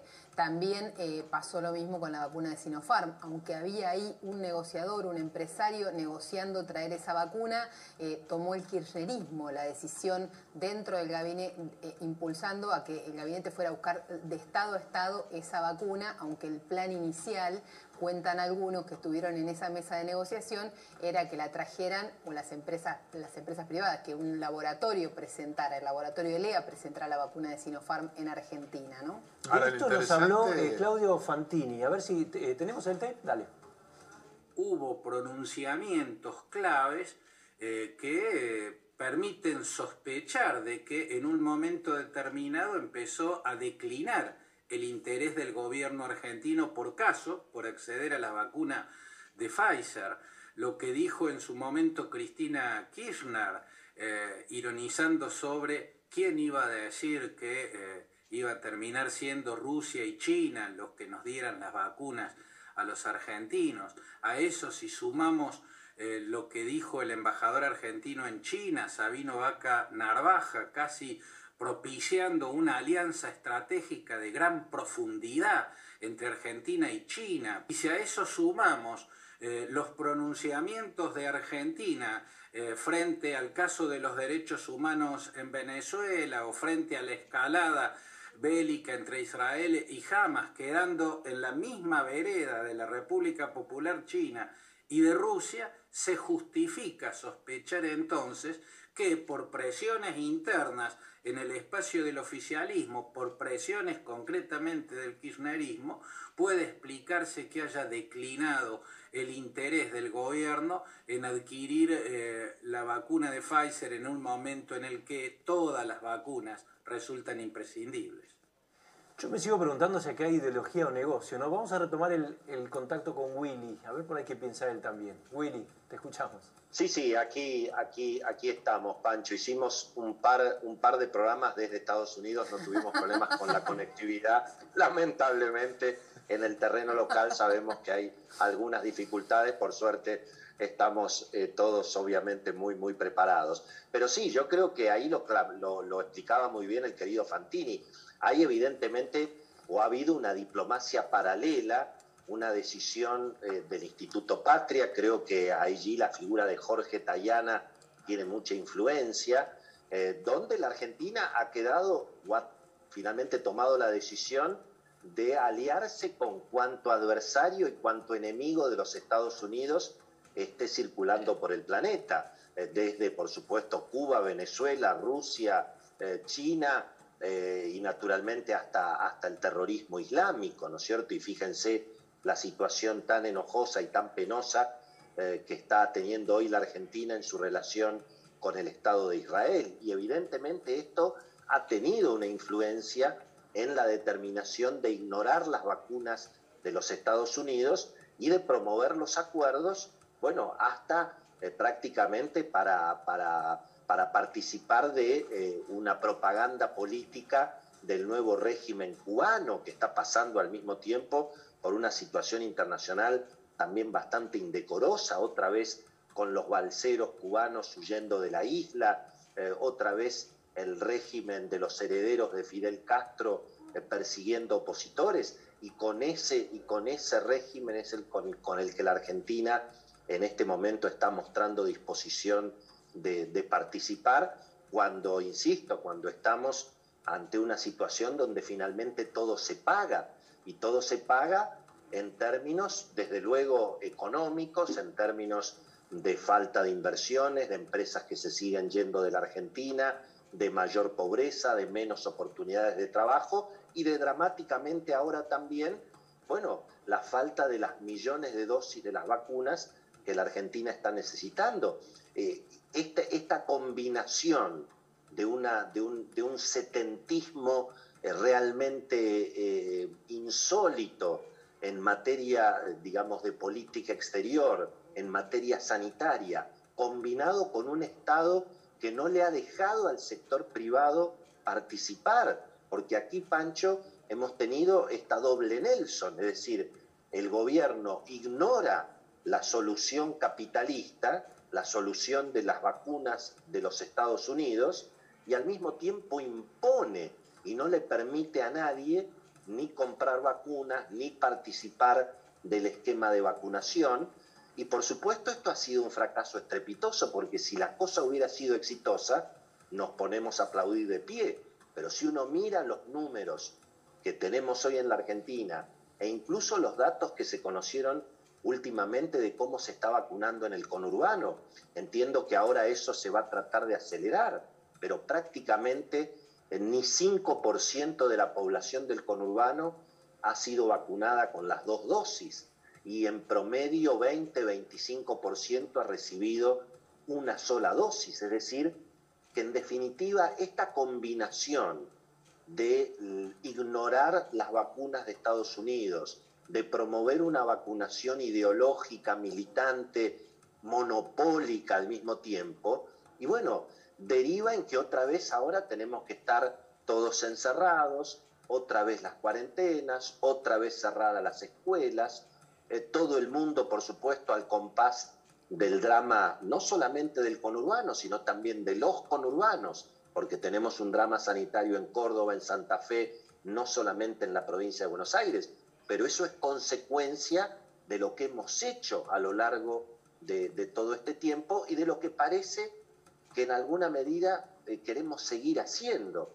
En estas últimas horas estamos viendo cómo esta idea del estatismo sanitario se quiere profundizar y entonces desde el sector sanitario que controla la política en la provincia de Buenos Aires, desde soberanía sanitaria, se promueve una intervención a la Superintendencia de Seguros de Salud para controlar los fondos del sector privado, que también son los sindicatos, los fondos de las obras sociales, los fondos de la medicina prepaga, es decir, y de la medicina privada en general. Es decir, la idea de seguir con un monopolio estatal de la salud que nos ha dado muy, muy malos resultados. Y por supuesto, bueno, lógicamente, en materia, en materia económica, la, la percepción ya muy evidente de que las presiones inflacionarias van a ser muy difíciles de contener. Eh, el gobierno obviamente va a necesitar aumentar el gasto en materia sanitaria. Desde los gremios no se sabe si como respuesta a la intención de intervenir las obras sociales o porque también se ha roto el pacto inflacionario, ya se ha dicho que las paritarias al 30% son historia antigua y todos van por paritarias al 45%. Eso, por supuesto, bueno, eh, regenera expectativas inflacionarias.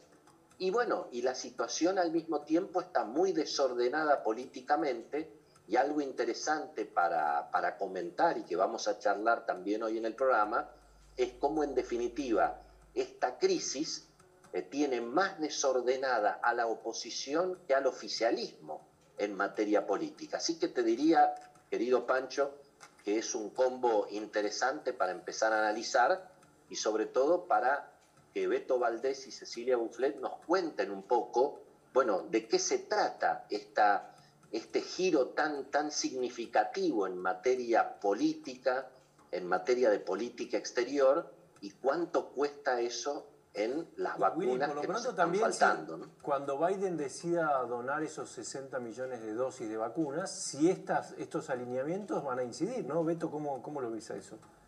Y evidentemente eh, hay que mirar con mucha atención porque hay malestar en el Departamento de Estado. eh, que se haya ido de la administración Trump, eh, Pancho, Willy, eh, no significa que, que cambien los intereses permanentes eh, por más que vengan lo- los demócratas. Lo interesante de lo que comentaba Willy, hay un punto de inflexión y algo anticipaba eh, Cecilia antes, que es el 12 de agosto del año pasado, cuando Ginés González García, todavía siendo ministro de Salud, él anticipa, cometiendo, algunos dicen una imprudencia y otros con alguna intencionalidad política, el acuerdo con Oxford para AstraZeneca. ¿Se acuerdan que Generó malestar, claro. Ya se enojó todo el gobierno. La él- Casa Rosada se enojó porque les anticipó. él se va, de, se va de boca? Es decir, se interpreta eso y anticipa como quien no quiere la cosa, está hablando y dice, ah, tengo una buena Tengo una noticia. cosa más. Y le saca, digamos, la primicia. Algunos dicen que era instalarlo. ¿Por qué? Porque cayó muy mal el Instituto Patria.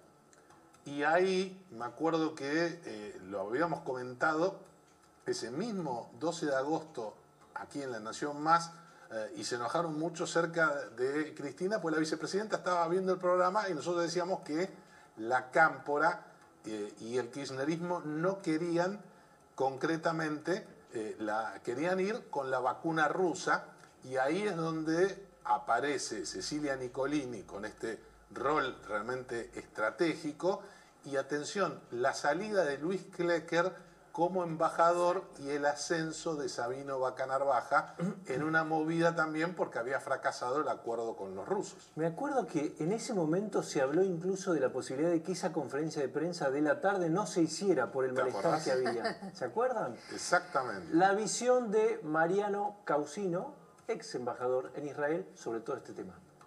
Bueno, cuando comenzó este gobierno, Alberto Fernández planteó que iba a ser una política exterior pragmática y moderada, algo que lo iba a distinguir de la administración de Cristina Kirchner. Pero la realidad es que a poco de andar ha hecho prácticamente todo lo contrario, porque se ha acercado notablemente a Venezuela, no ha condenado las violaciones a los derechos humanos allí, ni en Cuba, por supuesto, ni en Nicaragua, ha tenido una posición que en los hechos lo ha acercado más a China que a Estados Unidos, y además en esta última ocasión ha hecho una votación en la cual prácticamente no ha condenado el accionar del terrorismo.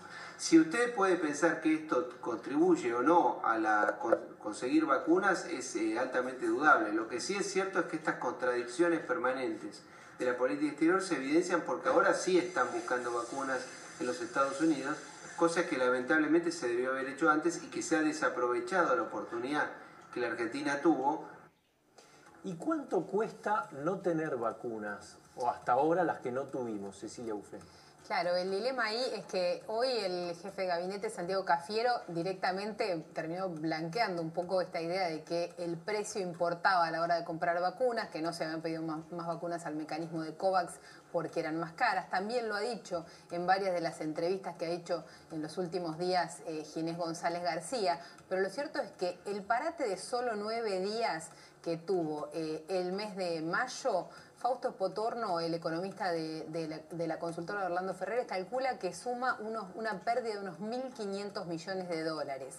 Ahora, a eso además tenés que sumarle que ya en abril tuviste una desaceleración de la industria que venía creciendo durante toda la primera parte del año eh, y que en parte esa desaceleración tuvo que ver con el ausentismo laboral que había eh, en el sector. Empezaste a tener un freno y una desaceleración en la venta de eh, automóviles que habían sido un boom de la mano de la brecha cambiaria durante buena parte del año pasado y la primera parte de este año. Tuviste una desaceleración en la venta de inmuebles que está destrozada, claro está, sin embargo desde principios de año todos los meses subía un poquitito contra el mes anterior y tenés también la caída de la venta de combustibles. Un poco la, alarma entre los intendentes y en la política es que esa recuperación económica que se, se anunciaba en febrero, en marzo, que en definitiva iba a ser solo un rebote, desapareció. La geopolítica del mundo, todos estos alineamientos de lo que estamos hablando, se pueden explicar nada más mirando el mapa del mundo que se está vacunando hasta ahora con Pfizer. Willy. Tal cual, tal cual, eh, Pancho, porque lo que ha sido, digamos, la solución en el mundo para la Argentina ha terminado eh, directamente en un escándalo, en algunos casos, de ribetes absolutamente delirantes, ¿no?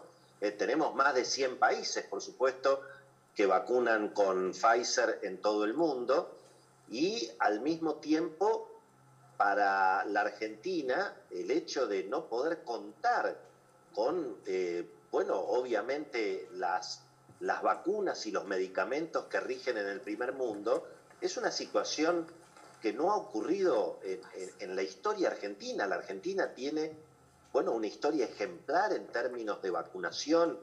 La gente de los países limítrofes venía a la Argentina a vacunarse.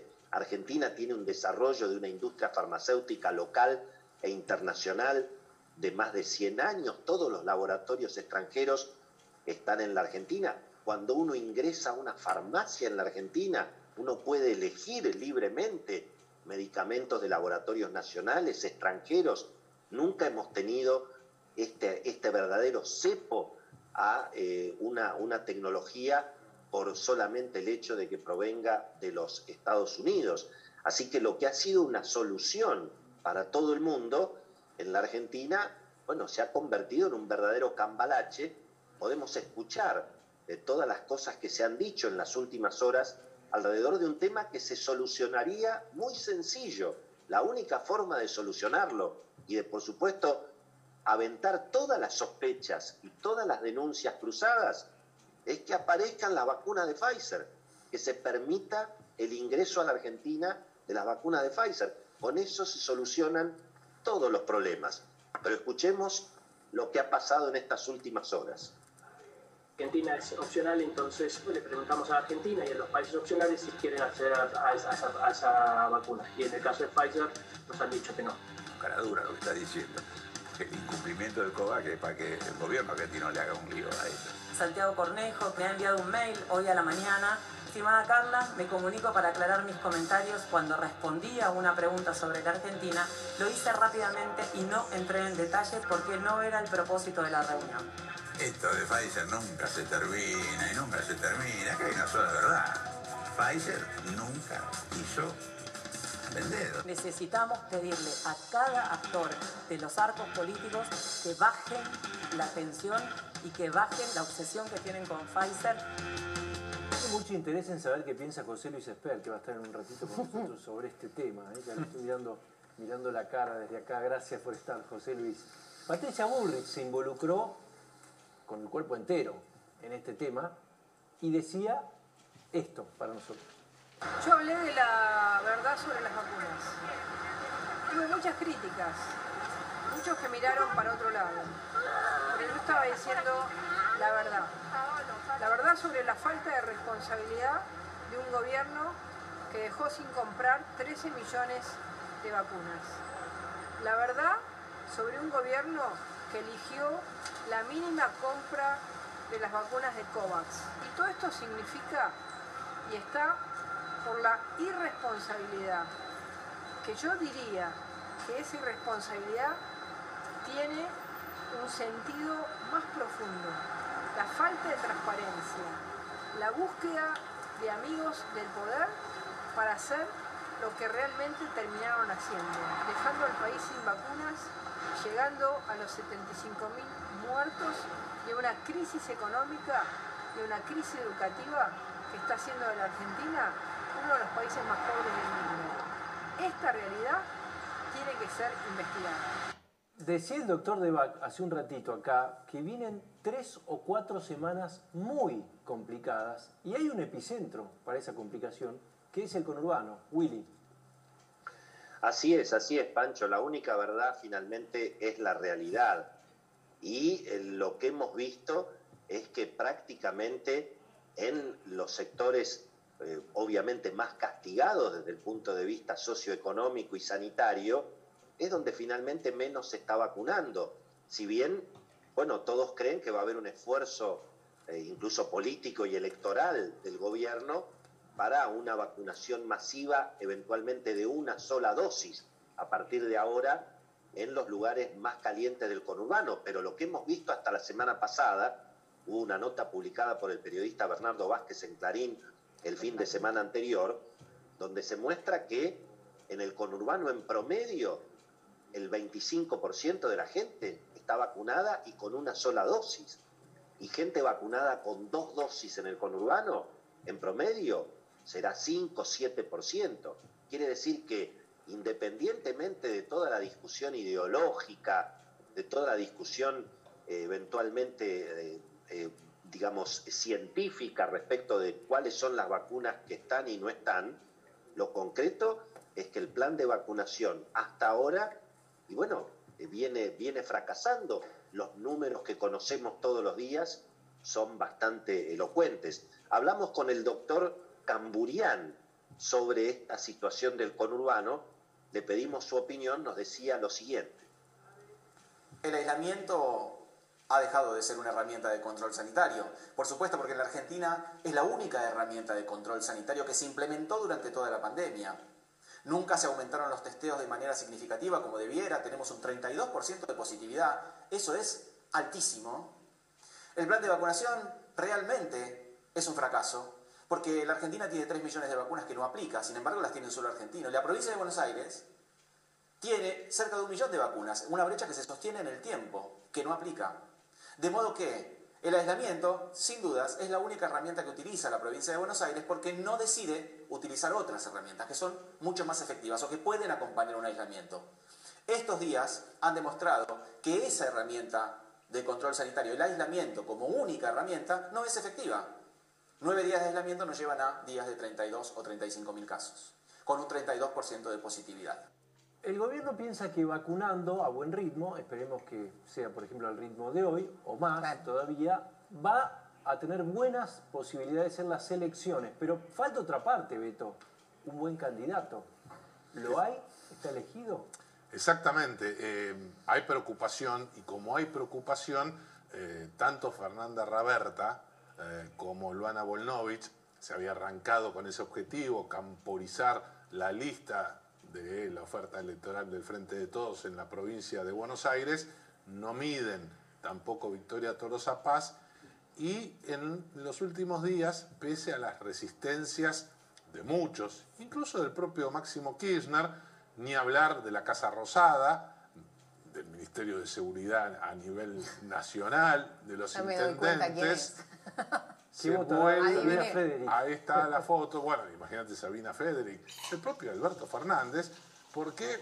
Porque vuelve a instalarse la posibilidad de que el ministro de Seguridad de la provincia de Buenos Aires, Sergio Berni, sea finalmente, deje ese cargo, deje la silla eléctrica eh, y sea finalmente candidato del Frente de Todos. Es más, se dice que ya tendría media palabra de la vicepresidenta en función de un dato central.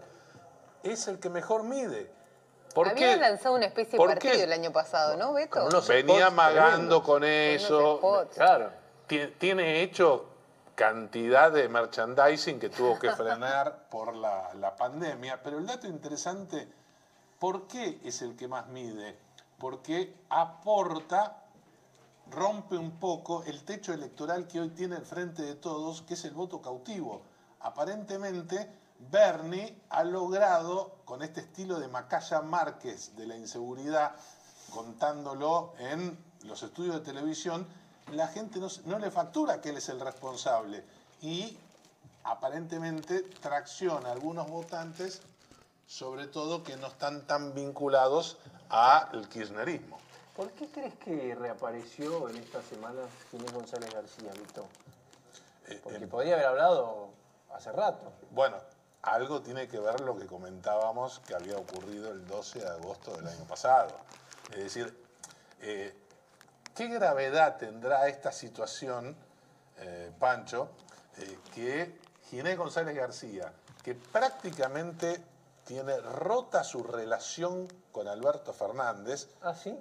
Pero Le preguntamos en Radio Rivadavia, dijo que no había hablado con el presidente. enojadísimo. Recordemos Ah, eh, el, el- el famoso trascendido que no fue desmentido por él cuando, enojado unos días después de su despido, eh, él dijo eh, a sus amigos, dice, pero me, me echan de esta manera cuando yo no tengo nada que ver, ni siquiera soy amigo de Berbisky, si yo hablo hago un desastre, y es más, cuando tuve que decir, por ejemplo, que no importaba eh, el COVID que todavía no llegaba, no lo hice por decisión mía, me lo pidió el presidente.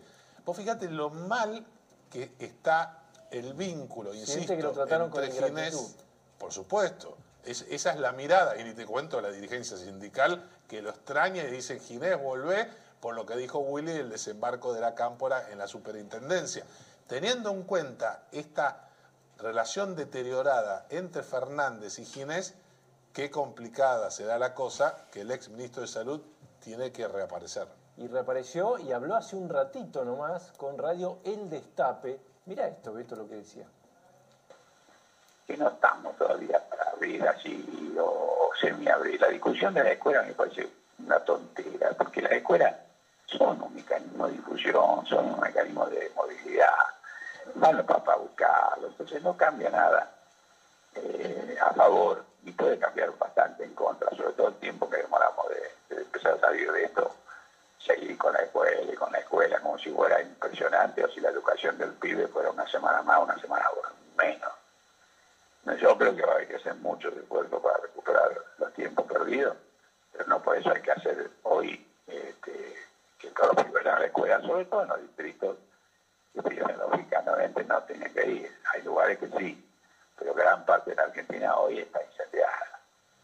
Una semana más, una semana menos. La educación se ríe, sete- sí, sí. el- es que el gobierno nacional difundió una encuesta en la que cuenta que 700.000 chicos de los que no tuvieron no se conectaron con la escuela el año pasado nunca volvieron. Aunque el Estado armó un plan para ir a buscarlos, recuperarlos, reinsertarlos, 700.000 chicos van a ser chicos que no tengan la secundaria completa. Hogar mien- pobre, casa pobre, mal trabajo. Todo, sí. Y mientras tanto, hay cosas de la actividad económica muy relevantes que están ocurriendo y se están deteniendo, ¿no? Por ejemplo, el sector petrolero.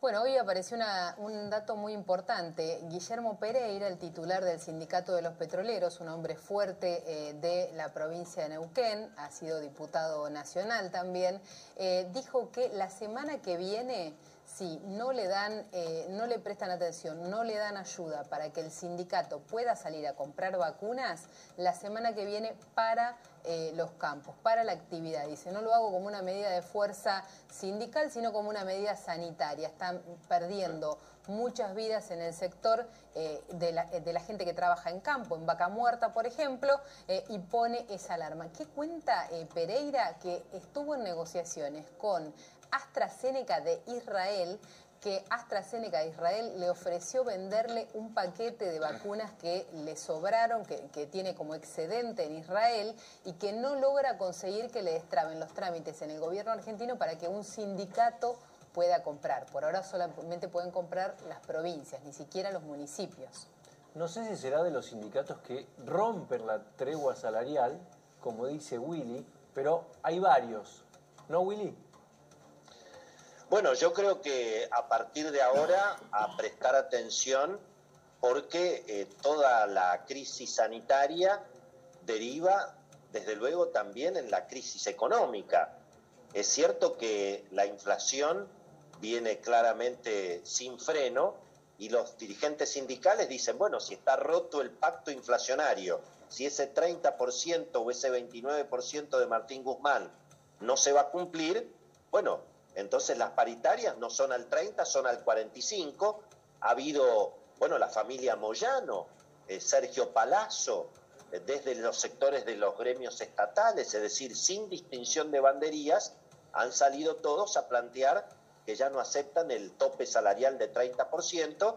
Puede ser que esto también tenga que ver con la alarma que hay en el mundo sindical por esta intención de los sectores cristinistas de intervenir en la Secretaría de la Superintendencia de Servicios de Salud. Eh, atención porque vamos a escuchar eh, también lo que opinan los economistas, Daniel Artana, eh, obviamente Rodolfo Santangelo, sobre esta presión adicional que hay en materia inflacionaria, que es la puja distributiva, y por supuesto la frutilla del postre será la opinión de José Luis Espert, además de cómo se va a ordenar la oposición mirando todo este conflicto. Pero el tema sindical y los fondos privados de la salud, bueno, son una cuestión que estaba en la mira del cristinismo, yo te diría, en forma permanente. Le preguntamos a Luis Servino, especialista en el tema, había sido superintendente de salud en la gestión de Mauricio Macri, y nos explicaba lo siguiente. El tema que preocupa a varios eh, medios y ya fue noticia durante el fin de semana es el eventual desembarco de eh, personal o militantes de la Cámpora en la nueva conducción de la Superintendencia de Servicios de Salud. Creo que es un tema que no deberíamos darle probablemente tanta trascendencia, eh, porque el tema de fondo en realidad creo que es otro y está vinculado con las declaraciones allá por el mes de diciembre que hizo eh, la señora vicepresidenta Cristina Fernández de Kirchner en el Estadio Único de La Plata, cuando se refirió a la necesidad de la reforma del sistema de salud. Creo que ese es el centro un poco de la discusión. Esas declaraciones de la vicepresidenta eh, pusieron un poco nervioso a todos los actores del sistema de salud. Sin embargo, si consultás a muchos sanitaristas, eh, todos probablemente coincidamos en que sí necesitamos hacer reformas del sistema de salud. La reforma en sí eh, es un tratamiento, pero antes de hacer un tratamiento lo que tenemos que ponernos de acuerdo es en el diagnóstico y tener en claro qué es lo que está fallando en el sistema de salud. Bueno, viene una tensión complicada, ¿eh? Y además la inflación. ¿Qué días vienen? ¿Qué semanas vienen? Lo cuenta Daniel Artana.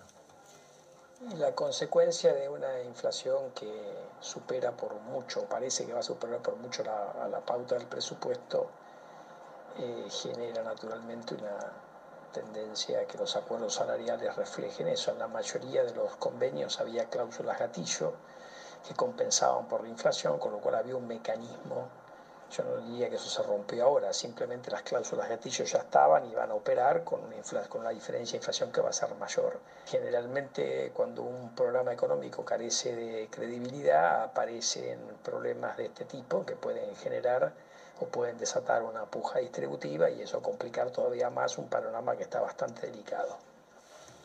Eh, escuchaba con cara, ¿cómo te va? La verdad que me costó escuchar. Vienen, vienen semanas complicadas. Esto que contábamos de los gremios. ¿Puede venir una presión, una puja distributiva que repercuta en una aceleración de la inflación? Y si el Banco Central emite, sí. Si no emite, probablemente tengas un parate de la actividad económica mucho más fuerte del que se está viendo. La economía no crece hace cuatro meses. ¿eh? o sea que si estás en una puja distributiva y el Banco Central se queda parado... ¿Hace cuatro meses que no crece la economía? este año el crecimiento de la economía va a ser estadístico nada más, pero entre puntas prácticamente no va a haber crecimiento. O sea, cuando compares cuarto trimestre de 2021 contra el cuarto de 2020, no vas a tener casi crecimiento. En promedio sí por una cuestión de que el año pasado caíste tanto, rebotaste a fin de año y eso te dejó... Pero quiere decir que había un repunte que se ahogó, si vos decís cuatro meses. Sí, sí, te podría decir que sí. Sí, tuviste el rebote del gato muerto sería. Claro. Como se dice en finanzas. ¿Qué piensas del caso Pfizer? Bueno, yo si me permitís o se me permiten voy a, utilizar el caso Pfizer y poner un poco más al, al tema de fondo, que es el estratégico. ¿no? Está claro que Argentina, de la mano de una Cristina cada vez eh, más importante en la toma de decisiones, se está yendo a un lugar de los fascismos, casi dictaduras, del populismo. Y esta es la enfermedad argentina, ¿no? Cuanto más crisis tenés, más pobres tenés, la pobreza se termina transformando en un negocio, entonces el populismo se transforma en, la regla.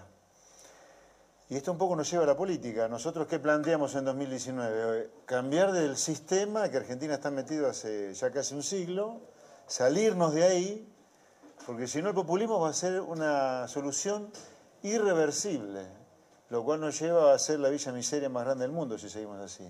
¿A dónde tenemos que ir?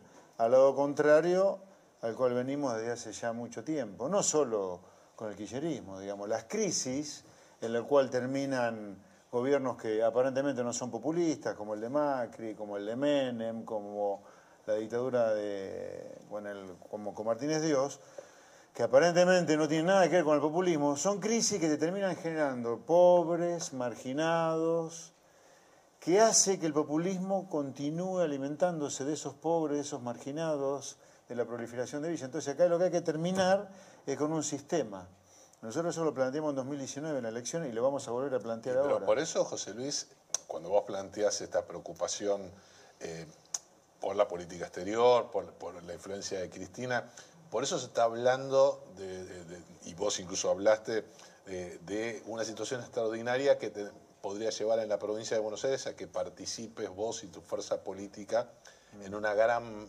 paso dentro de Juntos por el Cambio. No, no es dentro de Juntos por el Cambio, sino es muy, muy, muy, muy superior a eso.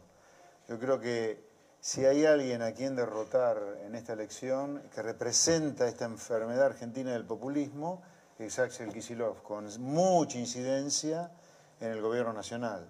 Yo creo que acá, la provincia de Buenos Aires, que lamentablemente desde el año 94, desde la reforma de la Constitución, eh, terminó transformando prácticamente el presidente, lo decide la tercera sección electoral ¿no? en la provincia de Buenos Aires, con la eliminación del colegio electoral. Exactamente.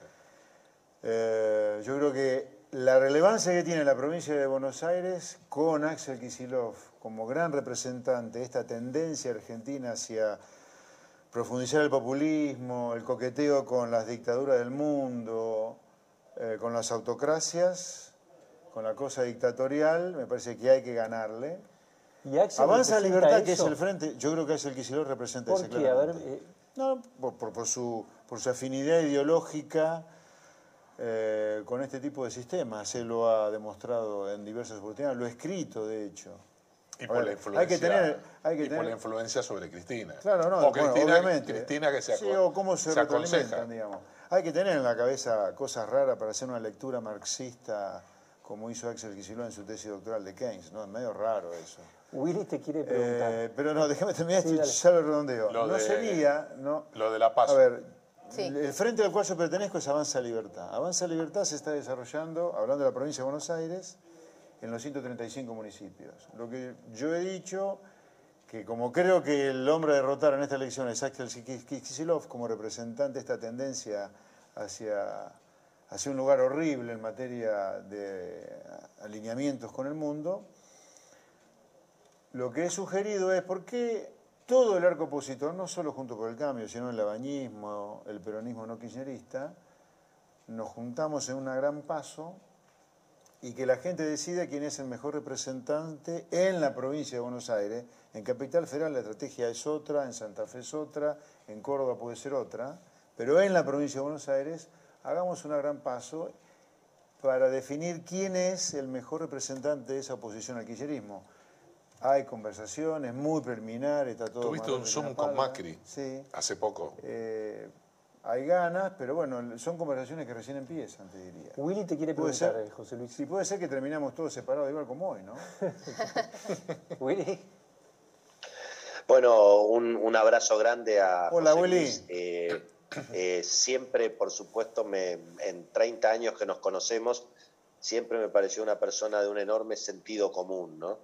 Eh, y en ese, en ese espíritu me gustaría que, digamos, que, volvamos un poco a, a, la realidad tanto sanitaria como socioeconómica. ¿Y cómo te imaginas lo que viene después de las elecciones?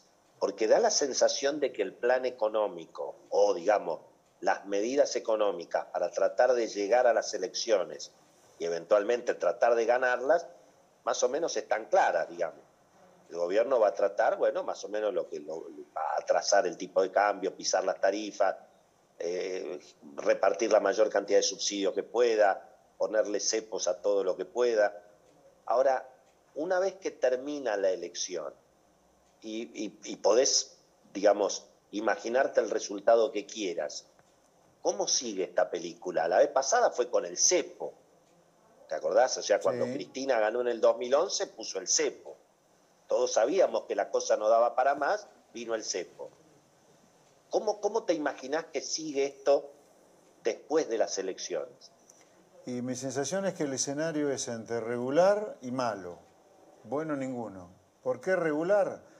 Porque hay un tema crítico que es el Fondo Monetario Internacional. Guarda que con esta tendencia, uno diría, al Fondo Monetario Internacional no le vas a defoltear, pero con esta tendencia que Argentina está teniendo de realinearse con los fascismos del mundo, no lo sé. ¿eh? Por eso digo, si no tenés un acuerdo con el fondo que le vas a defoltear al Fondo Monetario Internacional, te vas a enemistar con el mundo. Ese es un escenario muy malo. Si acordás con el Fondo Monetario, el escenario es regular, porque el Fondo Monetario te va a obligar a hacer ajustes de tarifas, de gasto público, de poner todos los dólares sobre la mesa que tenés dando vuelta y unificar el mercado de cambio. Eso va a implicar una fuerte devaluación, más inflación. Así que el escenario está contando es, incompatible con el kirchnerismo, en cualquier año electoral o no. Bueno, entonces, si llegás a irte más allá de un default con el fondo, prepárate porque ahí es cualquier cosa. ¿eh? Quiero que eh, veas este tape, estamos hablando de inflación, de salarios. Esto decía el jefe de gabinete hoy. Más allá de la discusión de, la inflación, lo que nosotros nos, hemos comprometido, el presidente se ha comprometido, el ministro de Economía se ha comprometido y toda la, gestión nuestra se ha comprometido, es que independientemente de los números, este año los salarios le ganen a la inflación, este año los salarios le ganen a los precios, este año las jubilaciones le ganen a la inflación y a los precios. Más allá de los números, el gobierno se compromete. Puede fallar. es un mago el, jefe de gabinete. Más allá de los números, o sea, no importan los números. El salario le va a ganar la inflación. ¿Cómo es más allá de los números? Si vos decís que los salarios le ganan la inflación, hay un número de salario que le gana la inflación. bueno, pero hay libreto, ahí hay libreto del Instituto Patria.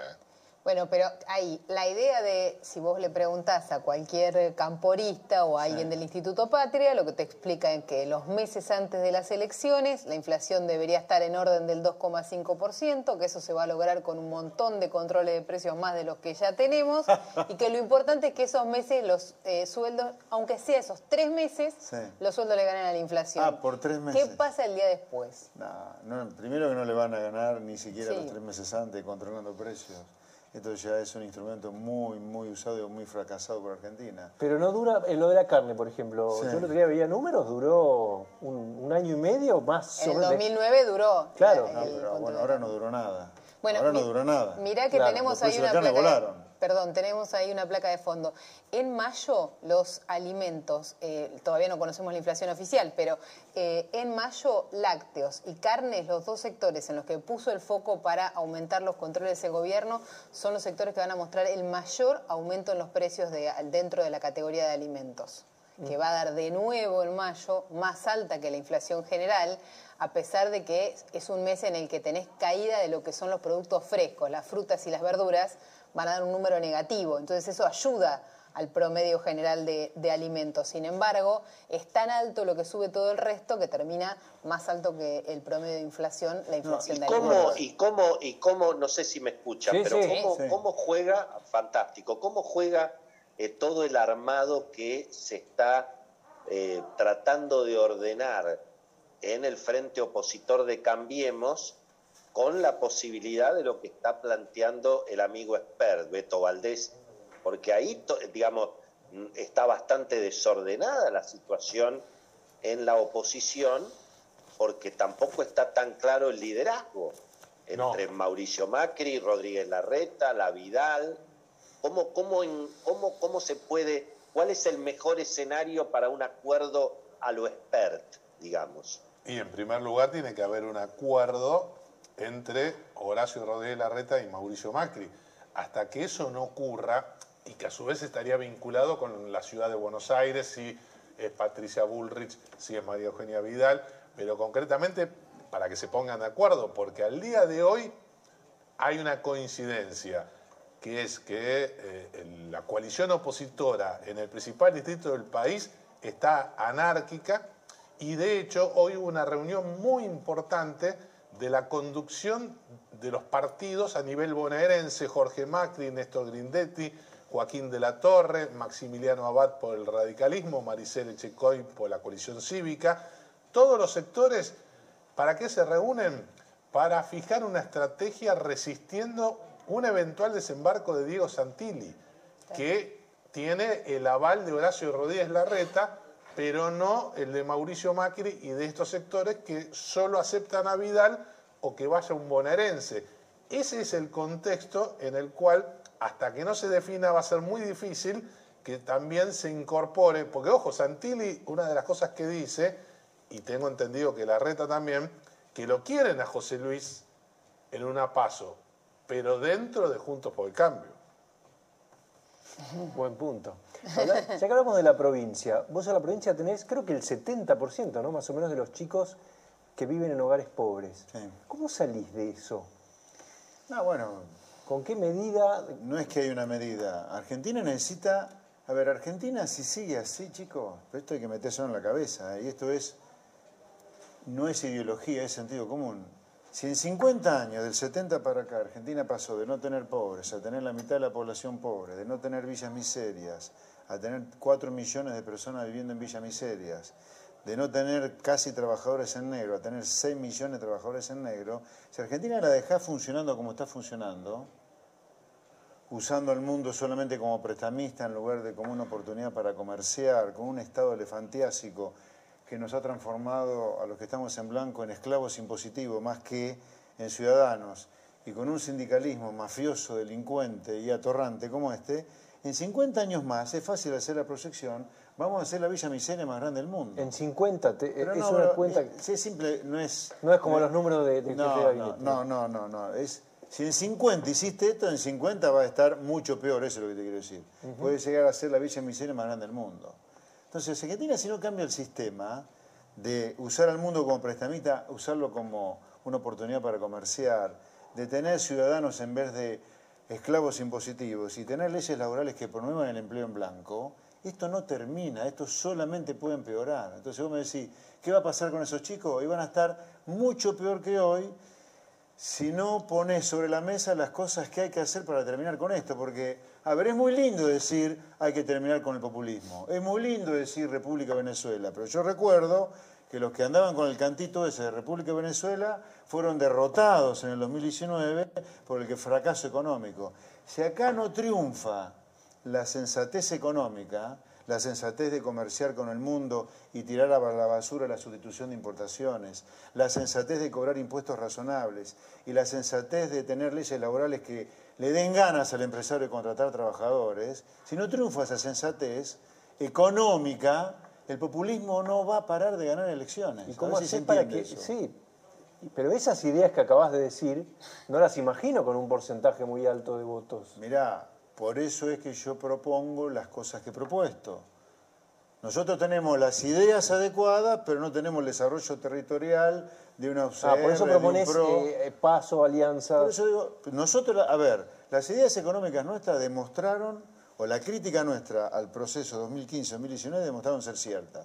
No nos equivocamos. Macri perdió por la economía y él mismo lo ha reconocido. Sí sin las ideas económicas que nosotros defendemos, que son ideas de sentido común, ni siquiera son originales, ¿eh? Son las ideas que aplican los países donde la gente vive bien, no somos nada originales los que componemos Avanza Libertad. Yo digo, juntemos el desarrollo territorial de lo que más o menos piensan así, con nosotros que tenemos las ideas bien claras de lo que hay que hacer, y opongámonos al populismo en serio. Nosotros Pero no José Luis, si vos ganás la paso... No queremos ganarle si vos ganás la paso, al, populismo, sino para siempre. Si vos ganás la paso en la provincia de Buenos Aires, ¿vos te pensás que los radicales te van a votar? ¿En la, en la paso de la provincia de Buenos Aires? Si vos ganás y después vas a la general, como el candidato de una coalición opositora que enfrenta a Kicillof, ¿vos crees que los radicales te votarían? Si yo gané la paso en la provincia de Buenos mm. Aires seguramente lo hice, comparte el voto radical. De todas maneras, Por, ¿por qué no de, me de votarían ¿No te parece que, los radicales están cerca de, de- de lo que vos pensás? No, Yo creo que no. Pero, espera, pero, yo no creo que el voto radical defina ni una paso ni una elección general. Yo creo que lo que define hoy tanto una paso como una elección 120, general, más de 120 mil pero- personas fueron a votar a la interna radical. a mí no me parece que sea una cantidad relevante. Te quiero dejar... Estamos eh, hablando del el padrón electoral de la provincia de Buenos Aires, que serán No, 10 Solís, 12 ten- personas. tenemos, que ir, tenemos que ir al corte, me esperás. Te quería preguntar cuánto le pones de, de nota al gobierno en el manejo de la pandemia, pero vamos y volvemos. Dale. Los que no quisieron entender que Perón vino para la pacificación y se abrazó con Balbín por un lado, y diez días antes del golpe hubo un lockout que en realidad no justifica todo lo que ocurrió porque las elecciones iban a ser en ocho meses adelante y nos hubiésemos evitado una tragedia. Está bien, no, eh, yo me salté un pedazo en el apuro, que es cierto lo que vos decís. O sea, lo que yo quise decir del Rodrigazo, que fue en mediados del 75. Efectivamente. eh, y te voy a contar una cosa, Carlos. En una oportunidad, el hijo de Celestino Rodrigo me mandó un mail agradeciéndome. Porque yo había escrito una nota diciendo, se la agarran con Celestino Rodrigo. Y en realidad Celestino Rodrigo lo que hizo fue destapar la olla del lío que había dejado José Belgelber. ¿Te acordás de la inflación cero de José Belgelber? Después se fue, cuando muere Perón, viene Gómez Morales un tiempo y asume Celestino Rodrigo y se arma, se arma es tan, tanto lío que es la primera huelga general que le hace la CGT a un gobierno peronista, recordás, ¿no? Este, Absolutamente, al tiempo que se echaba de la- a López Rega como embajador. Por eso digo, Porque a ver, Celestino Rodrigo y López Rega tenían mucho vínculo amistoso, digamos, político amistoso. Está bien, pero lo que quiero decir es, no sé si coincidís conmigo que fueron dos momentos muy críticos del Sí, país. Además, sí, sí, sí, pero a lo que quiero resaltar, después lo podemos discutir otro día, es el Sí. siguiente, eh, la importancia de una eh, conducción política con un proyecto que te pueda gustar o no, pero que había una figura, o sea, no giraba en el vacío una macroeconomía sin plan y sin conducción política. Después podemos discutir no. todo lo, lo demás. Igual, igual era un caos, recordemos Sí, que los sí, terroristas sí, pero- lo querían voltear a Perón. Recordá que lo querían voltear a Bueno, Perón directamente. Pero no, no pudieron. Pero bueno, es otra historia eso. Lo que sí quiero comparar son dos momentos críticos de la historia, muy críticos de la historia argentina. Y hoy tenés un nivel de consumo en la población, hoy, bueno, estoy diciendo los datos del 2020, que son los últimos que tenemos, ¿no? Que son iguales a los de 55 años atrás. Debe ser un caso inédito, como dice mi amigo, eh, un, un amigo, este, Vicente Mazzot, me dice, Argentina encontró la forma del subdesarrollo sustentable, ¿viste? En vez del crecimiento sustentable, el subdesarrollo sustentable. Fábrica de pobres.